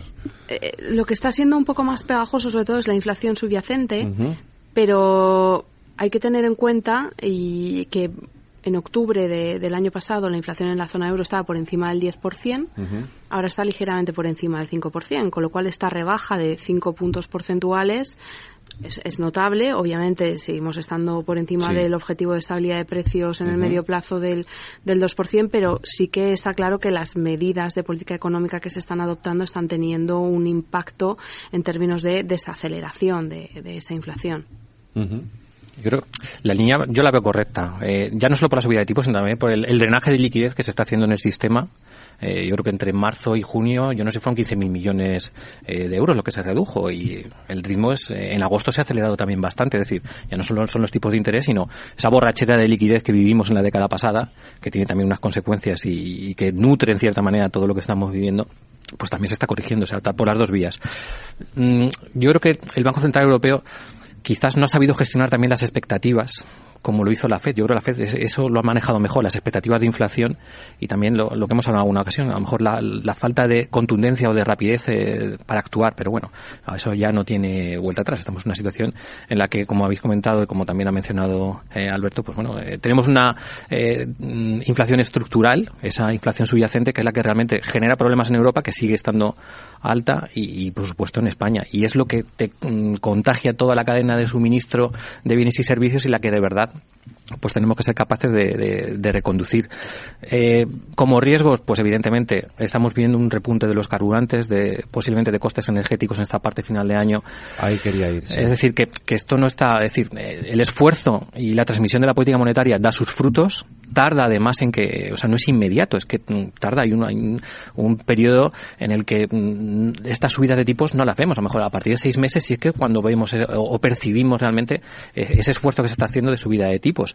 Pero desde luego hay riesgos evidentes con los combustibles, con eh, la consolidación eh, de la subida de precios de los alimentos y vamos a tener una campaña agroalimentaria complicada. Ya excluyo el aceite, pero vayamos a la madera, vayamos a la naranja. Es decir, esto. Mañana, por cierto, tenemos una tremenda entrevista con, con la portavoz de Asaja, eh, la presidenta de Asaja en Castilla-La pues Mancha sobre el tema del aceite, porque es que es francamente uno de los temas que ahora mismo más preocupan a la, pues, gente. esa contagio en los alimentos es que se va a transmitir a otro tipo de, pues de, frutas y, de, verduras. Es decir, que es que tenemos una parte estructural y forma parte de los riesgos que tenemos. Yo, combustibles, energía, alimentos y eh, que no se alimente la espiral precios y salarios que de momento en España está controlada, pero que en otros países de la zona euro pues sí que la situación es un poco más compleja.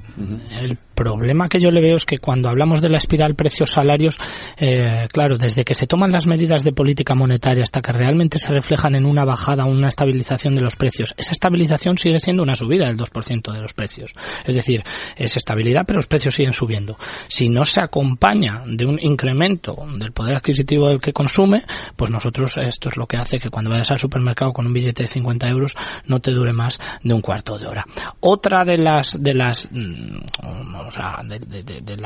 no debilidades, pero sí eh, falta probablemente por parte de Europa de visión que ha tenido con respecto a Estados Unidos en esto, o de expectativas, ¿no? De previsión de las expectativas que tenían es que en Estados Unidos tienen mucho menos escrúpulos a la hora de contener desde el punto de vista fiscal el gasto, que esto también contribuye. Es que en Europa, eh, sí, a mí me parece muy bien Next Generation, que es enchufar dinero. ¿A quién ha beneficiado eh, este tipo de este tipo de fondos? Que podemos hablar largo y tendido, Santi, quién son los primeros que se benefician y los únicos que se benefician de este tipo de medidas, dónde están yendo esos fondos y si realmente esto, esto está suponiendo un, eh, una apuesta mm, de, de, dinero en circulación, eh, no estaremos por una parte eh, tratando de contener los precios y por otra parte incentivando a que sigan subiendo. Estos son los el sistema de contrapesos, política fiscal, política monetaria.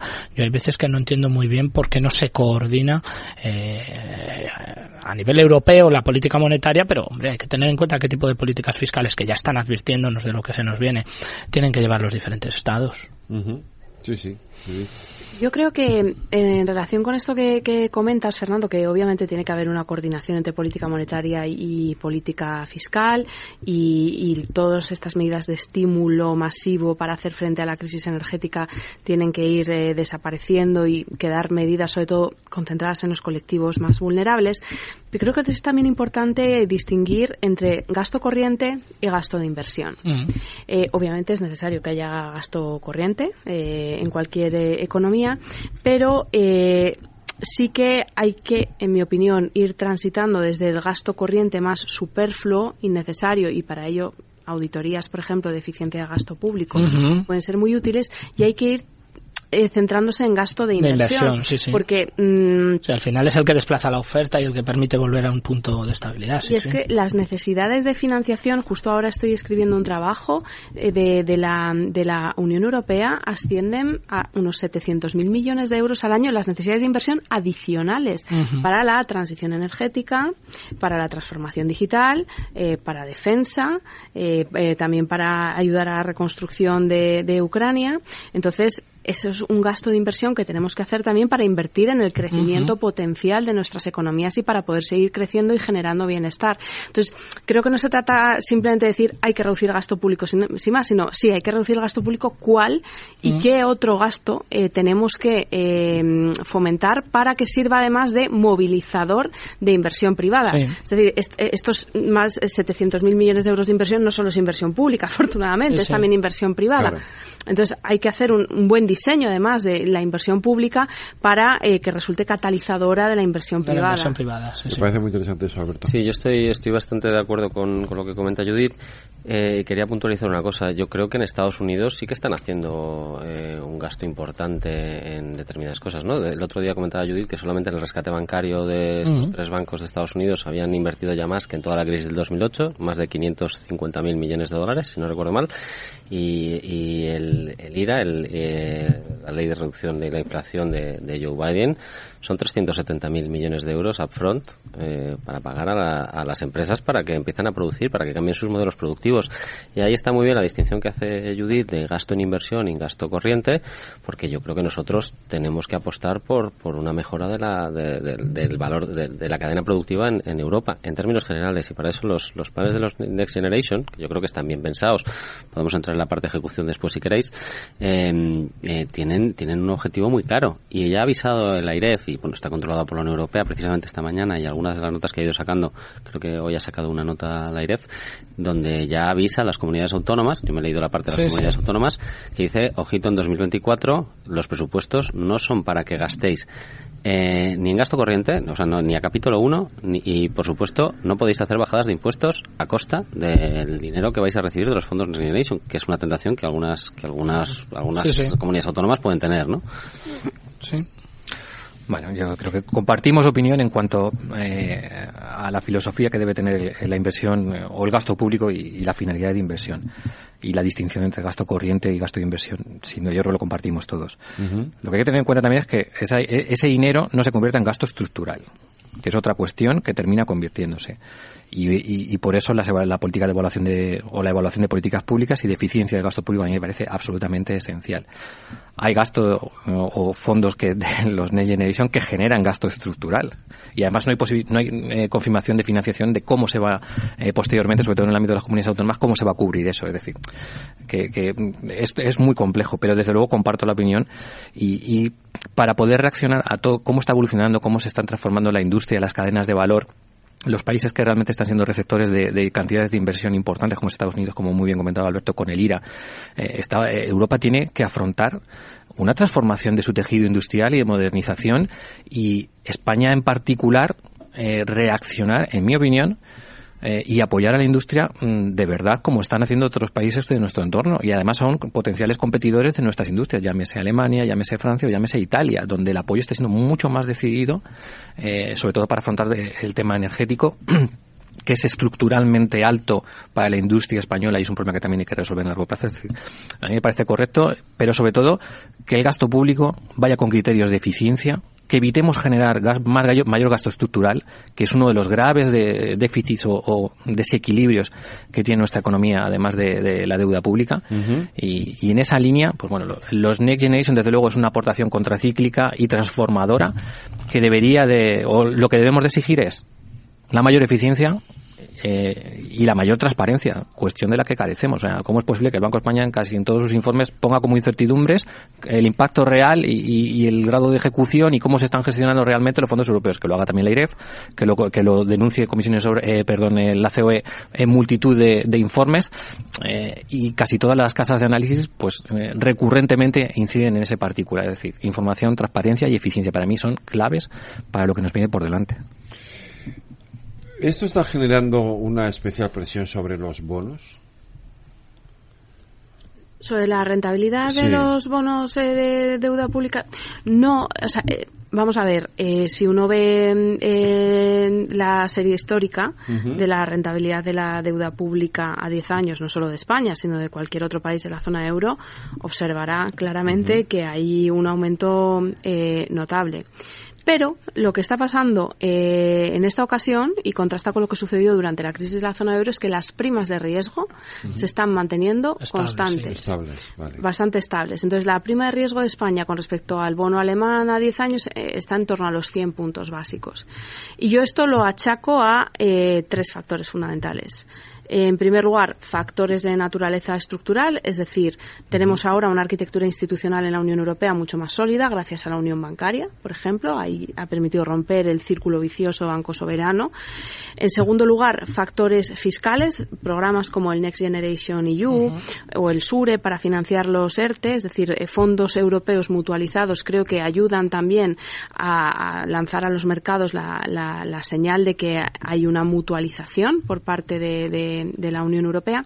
Y en tercer lugar, eh, por supuesto, la ayuda desde la perspectiva monetaria, las dos líneas de defensa del Banco Central Europeo. En primer lugar, la reinversión del principal que va venciendo bajo uno de los programas de compras de deuda pública del BCE, que es el Pandemic Emergency Purchase Program. Y en segundo lugar, el instrumento que se lanzó, el Transmission Protection Instrument, para eh, lleva, eh, en caso de que fuera necesario, poder eh, adquirir de manera eh, ilimitada en mercado secundario deuda pública de aquellos países de, de, la zona euro cuya situación en los mercados financieros se viera deteriorada por razones no atribuibles uh -huh. a, su pro, a sus propias políticas sí. y, y, situación macroeconómica, siempre y cuando cumplan una serie de requisitos en términos de estabilidad fiscal, macroeconómica, etcétera. Es decir, creo que eh, efectivamente están aumentando eh, la rentabilidad de la deuda pública, sí. esto es indudable, pero eh, está aumentando por igual en toda la zona euro. Las primas de riesgo están estables y creo que hay unas claras razones detrás de, de este comportamiento. Uh -huh. Eh, Alberto, tú querías, eh, porque conocimos ayer lo, esa intervención de la presidenta de eh, eh, y querías comentar algo sobre, sobre, es decir, todo esto al final eh, nos conduce a un escenario en el que, según explicaba ayer la presidenta de claro, viene, eh, la Unión Europea viene ahora con el, ¿Cómo lo podríamos calificar? Con la reforma de las reglas fiscales, Eso ¿no? es, con, la, con el, el, tío Lavara. Con, con, los deberes, ¿no? El tío, el tío Lavara, Lavara, sí, algo así, ¿no? Con el Maastricht 2. y obviamente esto nos va a afectar en el, futuro, en, en, en el futuro, ¿no? En el futuro inmediato. Pues eh, eh, sí, efectivamente, y además en el desayuno, en el desayuno de esta mañana sí. en, en, la presidenta de la IREF ha sido, eso, sí, eso, ha, ha, sido muy contundente. Con eh, el tema del gasto, ha entrado en el tema del gasto estructural y, y, y, y ya, y, manda en, en, los informes que, que ha sacado, ayer sacó el informe, creo, precisamente, uh -huh. ya avisaba eso a las comunidades autónomas que tienen que tener un superávit. No, no tiene que tener, no, no es que no puedan tener déficit, es que la previsión es que para 2024 tengan un superávit del 0,1%. Y bueno, lo comentaba antes, ¿no? Básicamente lo que dice es, eh, eh, oigan ustedes, este dinero que van ustedes a tener no pueden consolidarlo en los presupuestos que tengan en, en futuros años, no puede ir destinado a gasto superfluo o a gasto, a gasto estructural, es decir, no pueden ustedes aumentar personal con este tipo, esto va todo direct, dirigido a inversiones que mejoren la productividad de la región y eh, la tercera cosa que era, era el, eh, sí, y, y, y básicamente, bueno, pues básicamente esto, ¿no? Que, que contención del gasto, ojo con las cuentas y que iba a venir pues el, el tío Lavara uh -huh. en el año 2024 eh, fuerte, así que que estuviesen preparadas y que, bueno, pues pues que cero déficit y de hecho superávit en las, en las propias comunidades autónomas, ¿no? Uh -huh sobre el, el, tío de la vara, eh, términos técnicos, lo que implica es que, bueno, ahora es, es, desde el 2020 se ha aplicado lo que se conoce como la cláusula general de escape, sí. que simplificando mucho su, supone una suspensión de la aplicación de las reglas eh, fiscales.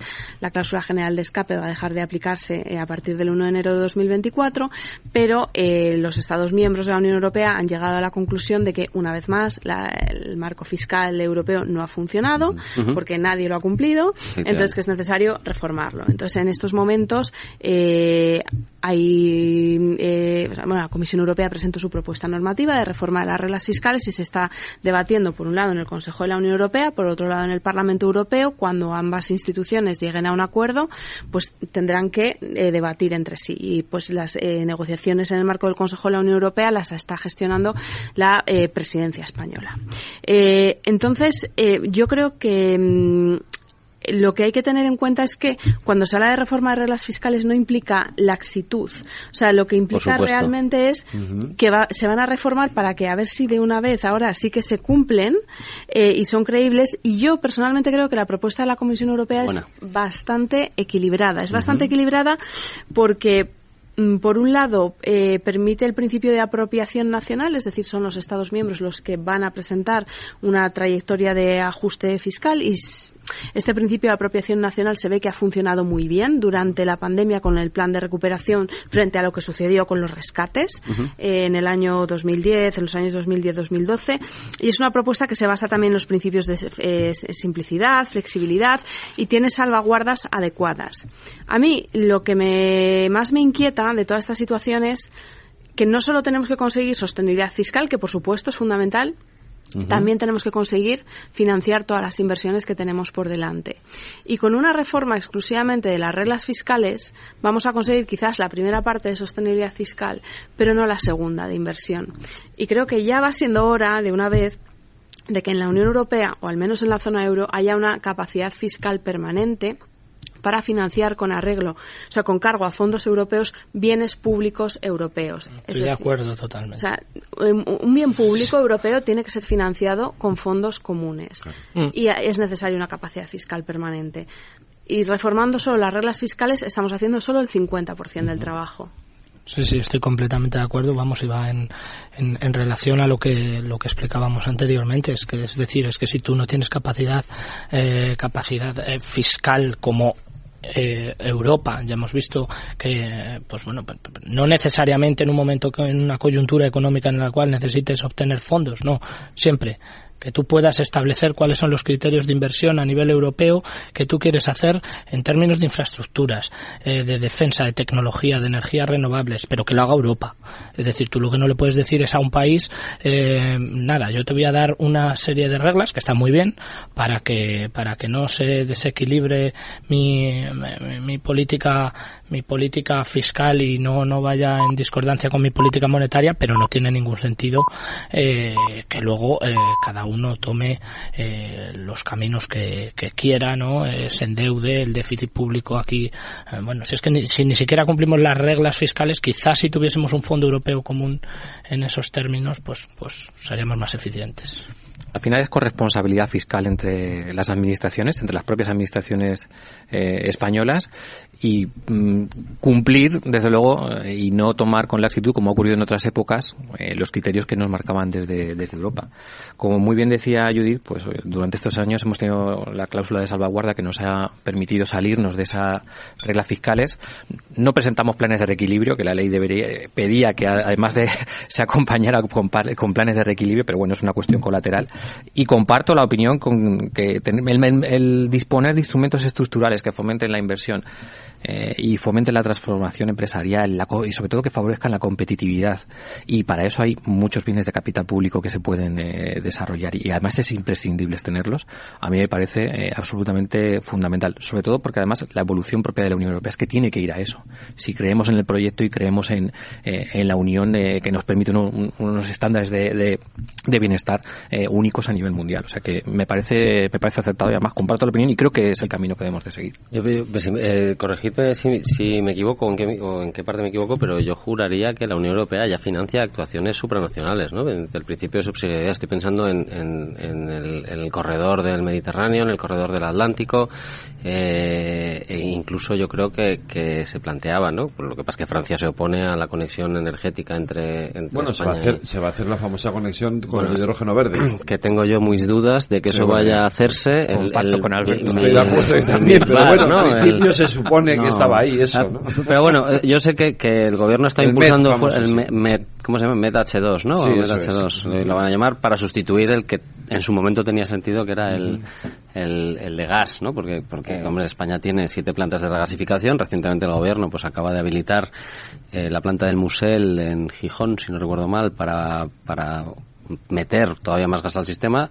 Yo creo que tenemos más plantas de regasificación solo en España que toda Europa en su conjunto y no tenemos salida de la no tenemos salida de gas. Entonces, bueno, lo podemos mandar como estamos haciendo a Marruecos, ¿no? Con, con el consecuente cabreo de, Argelia que ha reducido bastante las, las aportaciones de gas.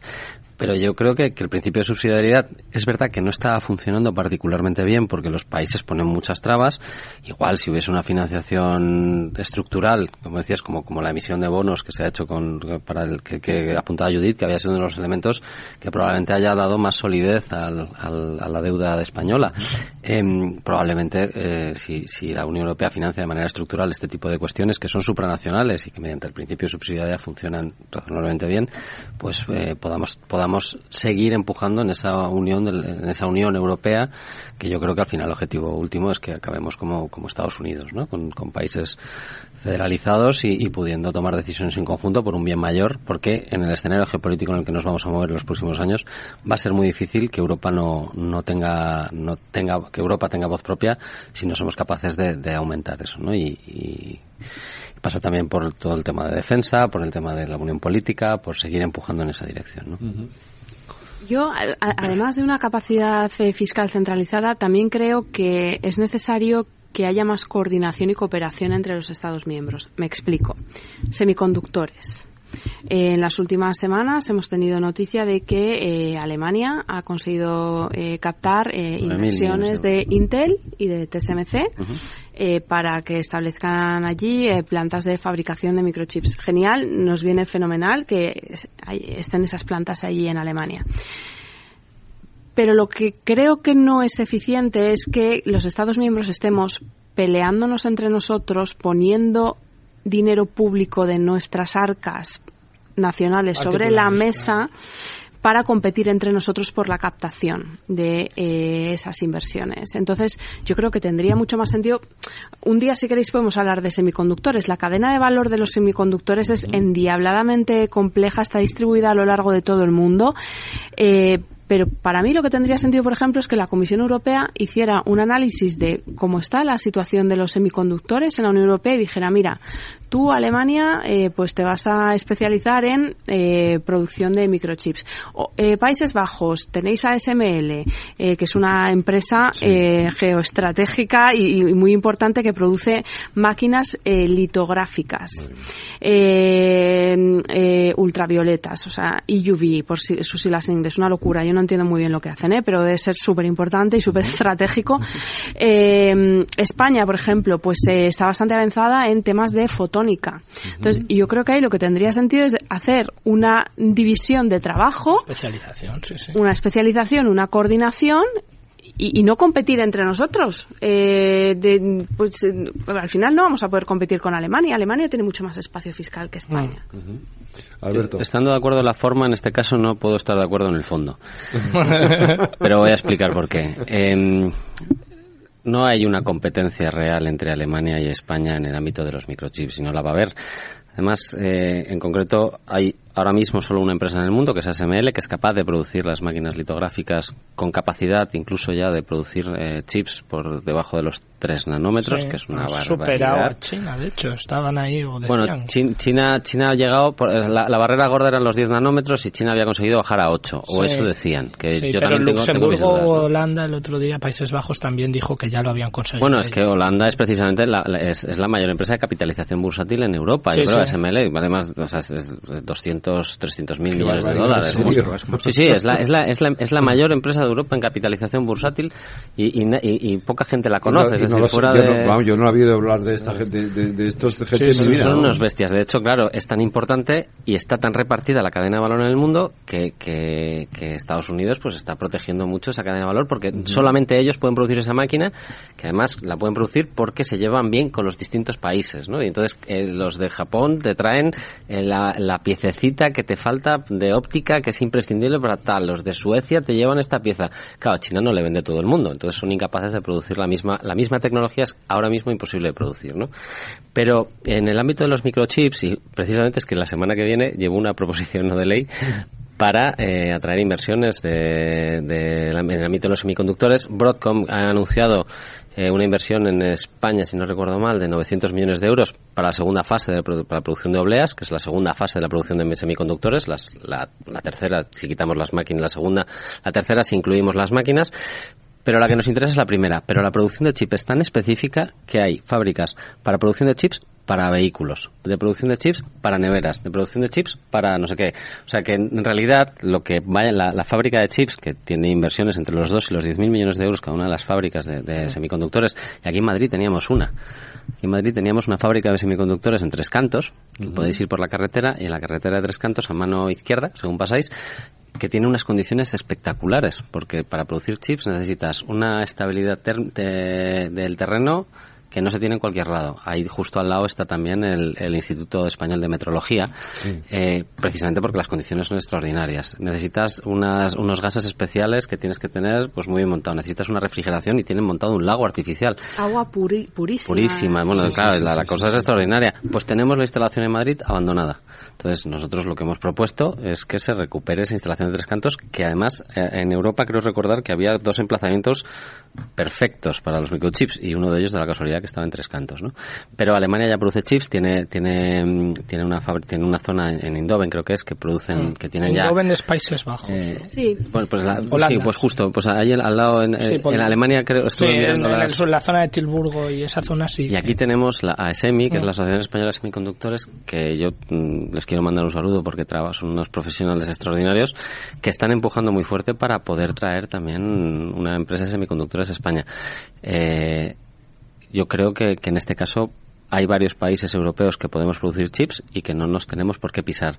Ala, todos los países están metiendo dinero público a expuertas y si Europa quiere competir, en este caso, pues nos va a tocar, nos va a tocar poner dinero público. Yo, estoy totalmente de acuerdo con, con poner dinero público, pero creo que no, lo que hay que hacer es no pujar. Es decir, que. Estoy de acuerdo contigo, ¿eh? Claro.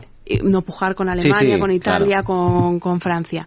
Y ya que estamos hablando de semiconductores, eh, un apunte también. Yo creo que es importante eh, priorizar. Entonces, eh, ¿cuál es una de las industrias más importantes de la Unión Europea y que necesita chips? Automoción.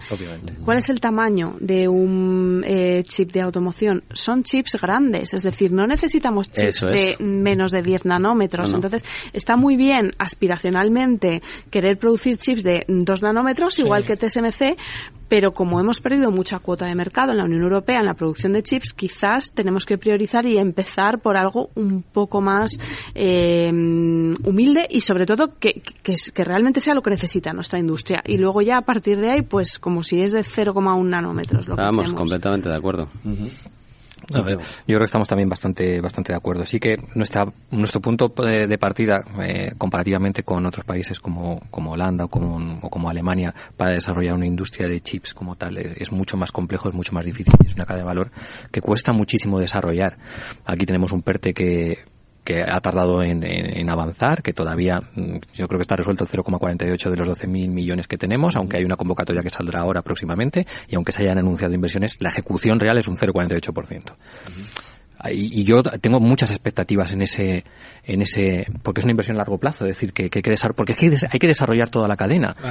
Y como, y como muy bien apuntado yo, al final, eh, tú no puedes competir con otros países donde esto ya eh, está muy avanzado, muy desarrollado, ya no he hablado con, de, de, Asia, de sudeste eh, asiático o Estados Unidos pero sí que ser eficientes en la utilización de los recursos públicos, del impulso que tenemos, y efectivamente hay una industria que es la automoción con un peso específico en el PIB tremendo y en el empleo en nuestro país tremendo, con una cadena de valor tremendamente desarrollada. Somos eh, el segundo país eh, exportador de, la Unión Europea después de, Alemania y productor, el octavo a nivel eh, internacional. Narices, tenemos una, una industria fuerte a la que podemos potenciar y darle una autonomía estratégica imprescindible que es teniendo una industria de chip desarrollada que pueda complementarlo, con lo cual eh, comparto la opinión. O sea, hay eficiencia en el uso de, los recursos públicos y evidentemente eh, a mí me parece desarrollar una cadena de valor absolutamente estratégica a futuro. Voy a hacer una pausa por la publicidad y como estáis tan de acuerdo voy a poner sobre la mesa un tema para que estéis un poco menos de acuerdo.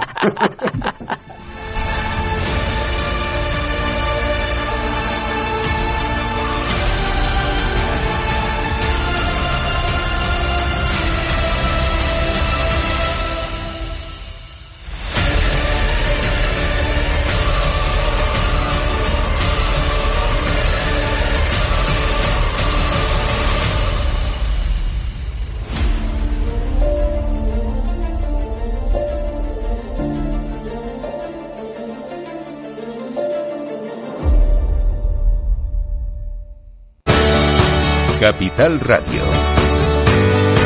Siente los mercados. Mario, que eso de que no te da tiempo a pillar el tren.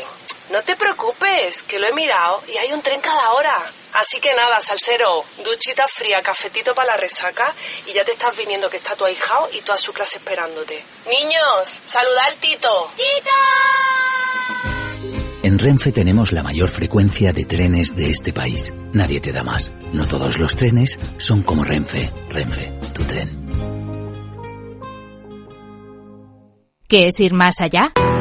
Con Arval podrás llegar donde te propongas de la forma más sostenible y asegurar un mundo mejor contribuyendo a la seguridad en carretera, al futuro de las ciudades y a la calidad de vida. Ser responsable sin tener miedo al liderar el cambio. Arval, la transición energética arranca aquí. Más información en arval.es. Están escuchando El Balance con Federico Quevedo.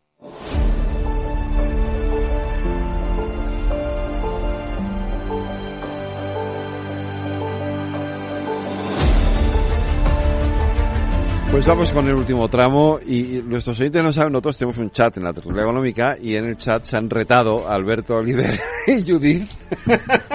¿A qué te he retado? ¿A qué he retado a Judith? No, por no, Dios. te he retado yo, te he retado yo, que me he vuelto a ver, vamos a ver, Alberto, vamos a ver.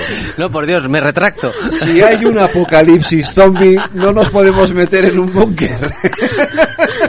No, porque te mueres de aburrimiento. A ver, esto, esto, esto va más allá, obviamente, de lo del apocalipsis. Es ya filosofía. No, bueno, esto viene a relación. Yo hace hace tres años o algo así eh, eh, leí una entrevista de un, de un tipo que es un experto tecnológico, es, profesor y creo que es escritor en New York Times ahora, em, que contaba cómo él iba dando charlas sobre tecnología. Entonces, pues un día em, le, le, contratan y tal, y cuando llega al sitio, pues se encuentra con cinco personas que son mil millonarios, es decir, personas muy, muy ricas, que les importa un bledo el tema tecnológico y dónde invertir y tal, porque ya tienen tanta pasta que les da igual, ¿no? da igual. Y entonces lo que le preguntan es, oye, en un escenario apocalíptico, eh, ¿qué, vamos, eh, qué, qué, podemos hacer para, si el dinero no vale, qué podemos hacer para controlar a nuestras, a nuestras fuerzas? ¿Cómo podemos gestionar? Entonces el tío, claro, pues se mofa y dice, hombre, pues si hay un escenario apocalíptico, no te metas en un búnker que te vas a morir de aburrimiento, ¿no?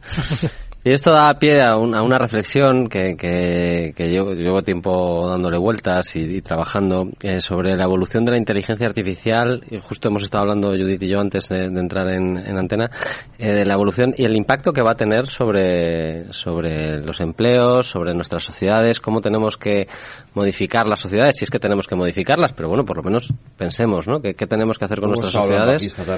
Y, y, bueno, pues la, la disparidad entre los ingresos por capital los ingresos por empleo, que son los que tradicionalmente están, están eh, vehiculando las sociedades occidentales, sobre todo en, en, países menos desarrollados, pues la gente, pues, pues, pues el empleo remunerado pues es menos habitual y, y no es tan vertebrador como en, como en Occidente, ¿no?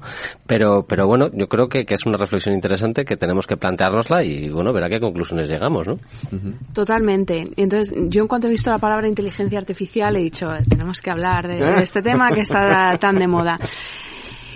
Una primera idea. Eh, esta revolución tecnológica es distinta de todas las anteriores, históricamente. Y es distinta porque las revoluciones tecnológicas anteriores han afectado sobre todo a trabajos físicos. Mm. Pero esta está afectando a la economía del conocimiento, mía, a trabajadores digas. cualificados. Uh -huh. eh, ¿Es esto un problema?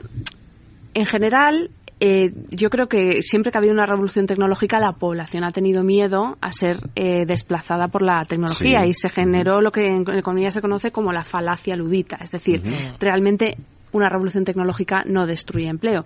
Pensemos, por ejemplo, en eh, la sustitución del carruaje, de los, de los coches sí. de, de, caballos, por el motor de combustión. Uh -huh. Obviamente se destruyeron algunos empleos, pero se crearon, se crearon otros muchos. Sí, claro.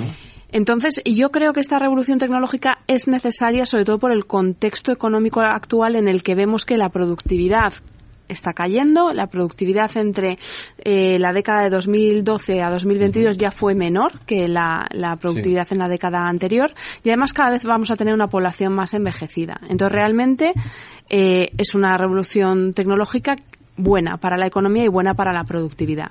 Pero creo que tiene que venir acompañada de las políticas públicas adecuadas. Tiene que haber políticas públicas para recualificar a los trabajadores, es decir, eh, hay, hay, trabajos que no se van a destruir eh, eh, por la inteligencia artificial, pero en los que el trabajador debería poder sacar todo el potencial de esa inteligencia artificial. Y creo que ahí tiene que estar el sector público para fomentar esa formación. Y en segundo lugar aquellos trabajos que vayan a destruirse por la por la inteligencia artificial hay otra mucha eh, demanda de trabajo en, en, en otros muchos eh, sectores eh, punteros, entonces hay que recualificar a esos trabajadores eh, para eh, poder situarlos en, en otro sector. Uh -huh.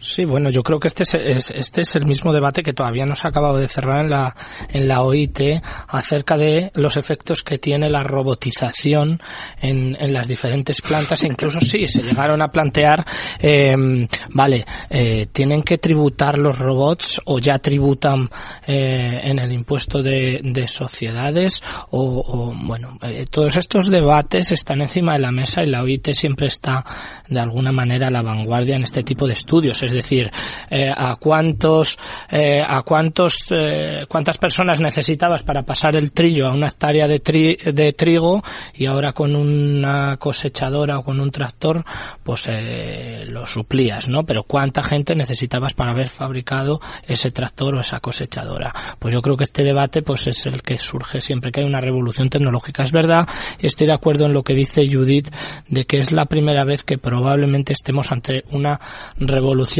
tecnológica que no afecte al trabajo únicamente físico. Bueno, los que estamos, vamos, los docentes tenemos bastante miedo, ¿no? A la inteligencia claro. artificial porque es bastante difícil diferenciar, diferenciar cuando un alumno, eh, cuando un alumno está utilizándola al darte una respuesta a, un determina, a una determinada pregunta. Pero a su vez, yo como docente no estoy tan preocupado porque yo le puedo pedir que me facilite, por ejemplo, la elaboración de un tipo test sobre el impuesto de sociedades y tú le dices a la IA házmelo de tal manera, lo revisas y me ahorra mucho tiempo en ese sentido.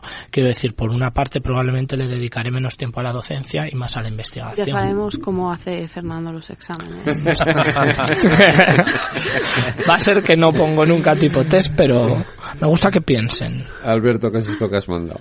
Bueno, pues yo he mandado un pantallazo de, de, de Business Insider donde dice básicamente cuál es, según ellos, la evolución de los trabajos que pueden ser sustituidos por máquinas uh -huh. y los años en los que puede ocurrir, ¿no?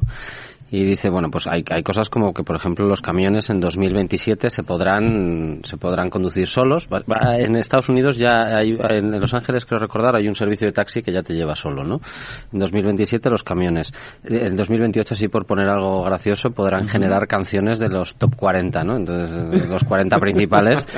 Eh, en 2030 pueden traducir la piedra roseta en el 2048, ellos, 2048-2050, asumen que pueden escribir el, un bestseller en el New York Times.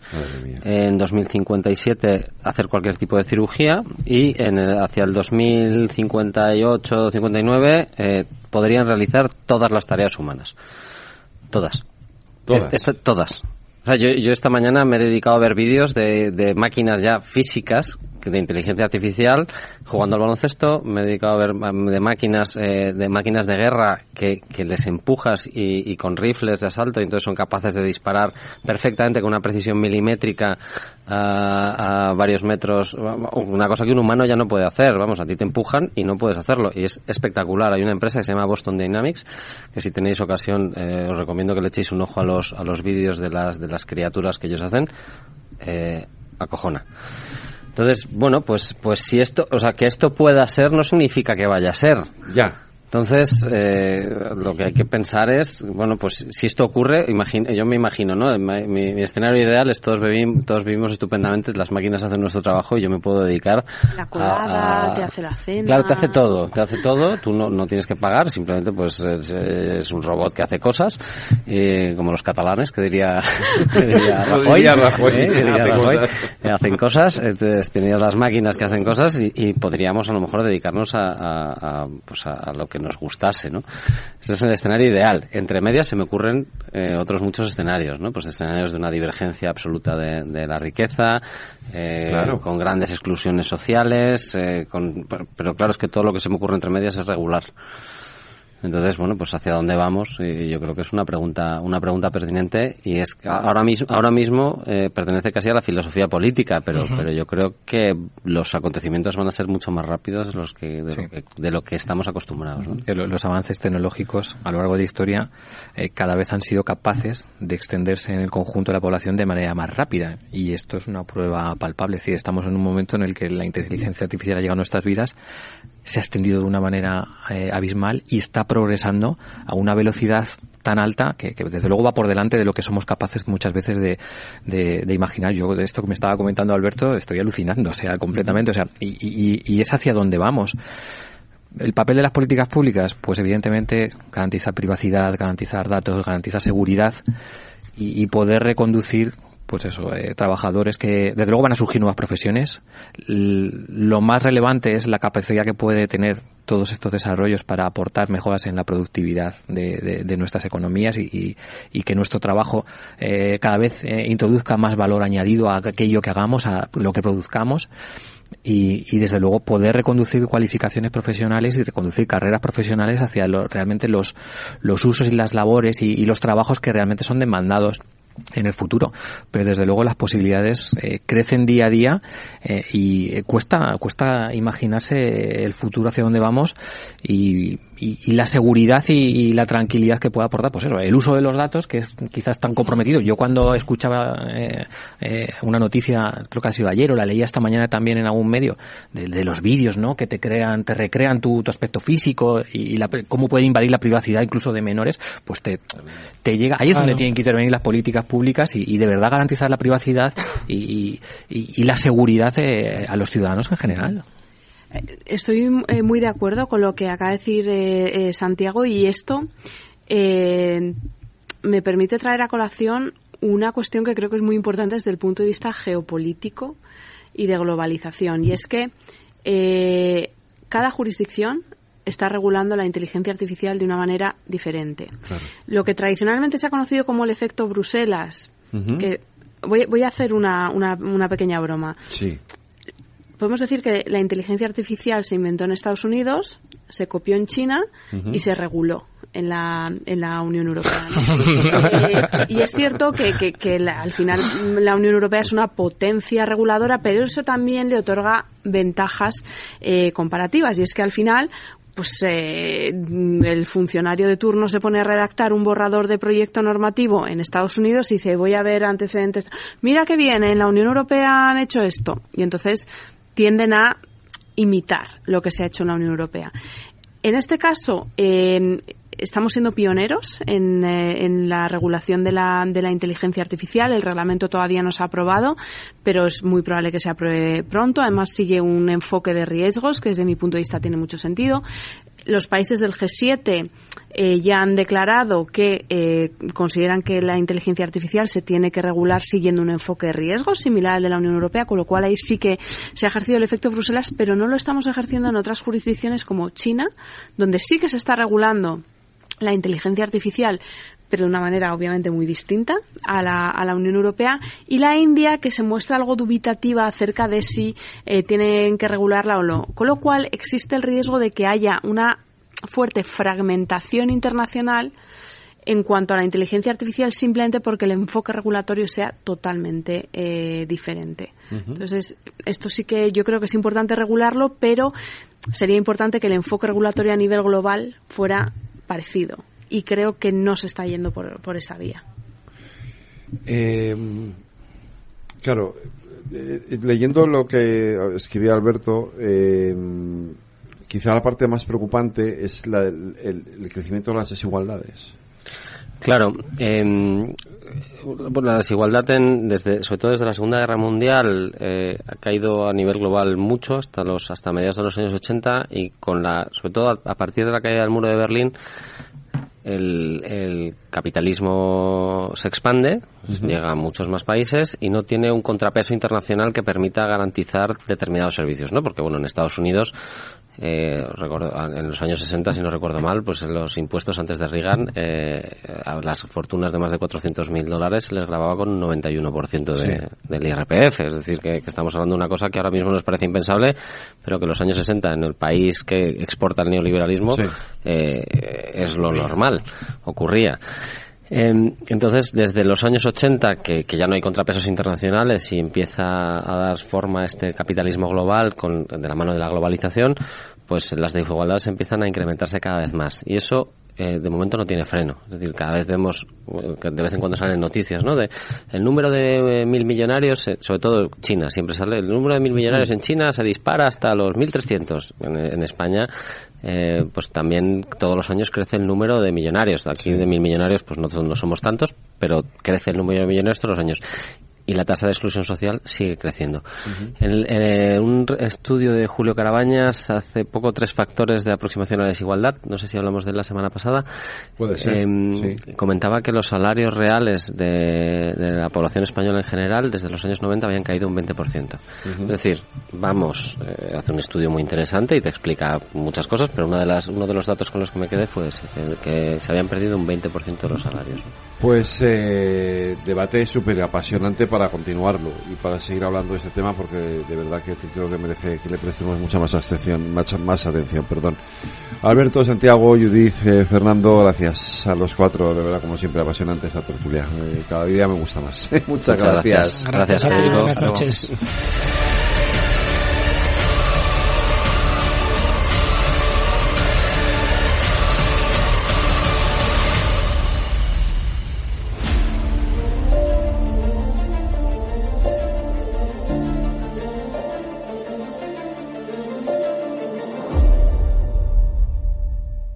El Balance, con Federico Quevedo. Si enciendo la radio, renta fija. Si abro el periódico, renta fija. Si entro en Internet, renta fija. Pero, ¿cómo aprovecho la oportunidad?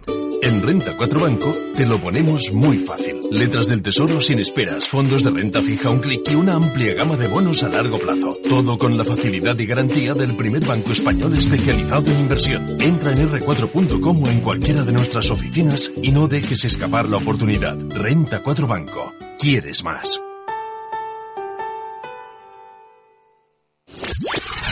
Capital Radio. La genuina radio económica. Siente la economía.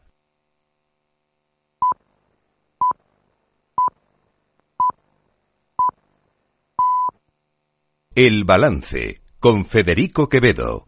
Wall Street cotiza con ventas este jueves tras las pérdidas del miércoles lideradas por el Nasdaq tras la pausa hawkish de la Reserva Federal que decidió mantener los tipos de interés entre el 5,25 y el 5,5 como ya les contamos ayer y anticipó eso sí un alza más hasta final de año. En esta sesión el mercado sigue descontando las proyecciones más agresivas de la Fed sobre los intereses y espera la publicación de los datos de paro semanales.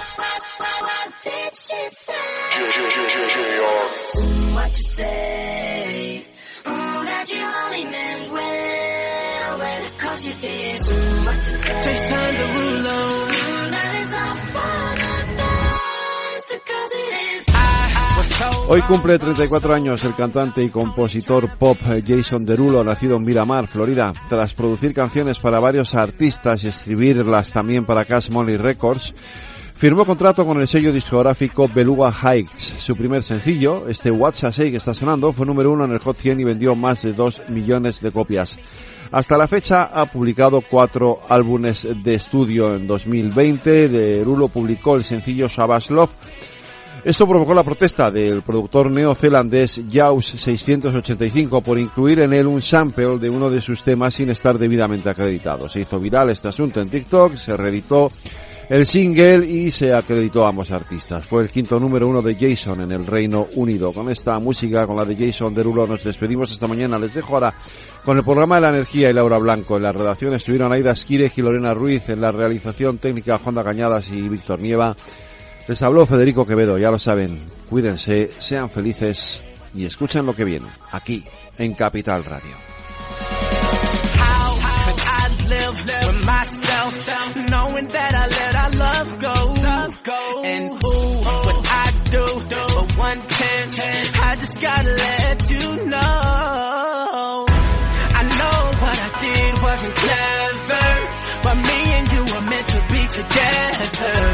so let me in. Give me another ten. chance ten. be a man.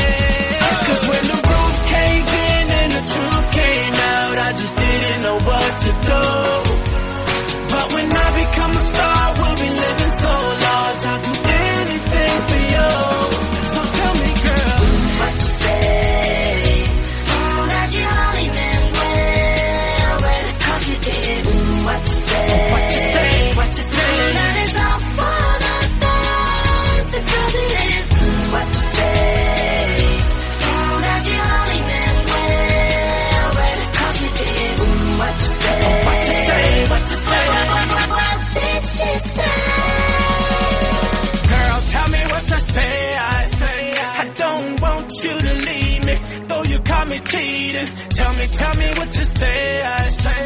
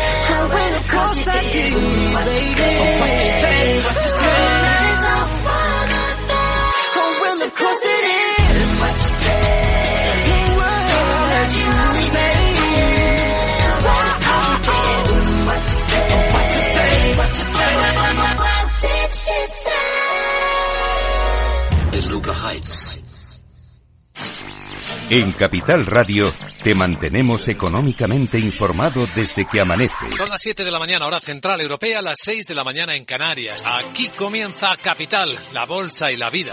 Haciendo algún break en el camino. Enseguida, hora trading la hora más golfa de los mercados. Para continuar informándote después de comer. Son las 4 de la tarde, las 3 en Canarias. Esto es Mercado Abierto en Capital Radio. Y que cierres el día conociendo todos los detalles. Señoras y señores, buenas noches, bienvenidos. Escuchan la sintonía de Capital Radio. Les invito a que nos acompañen aquí en el balance. Capital Radio, información económica de calidad.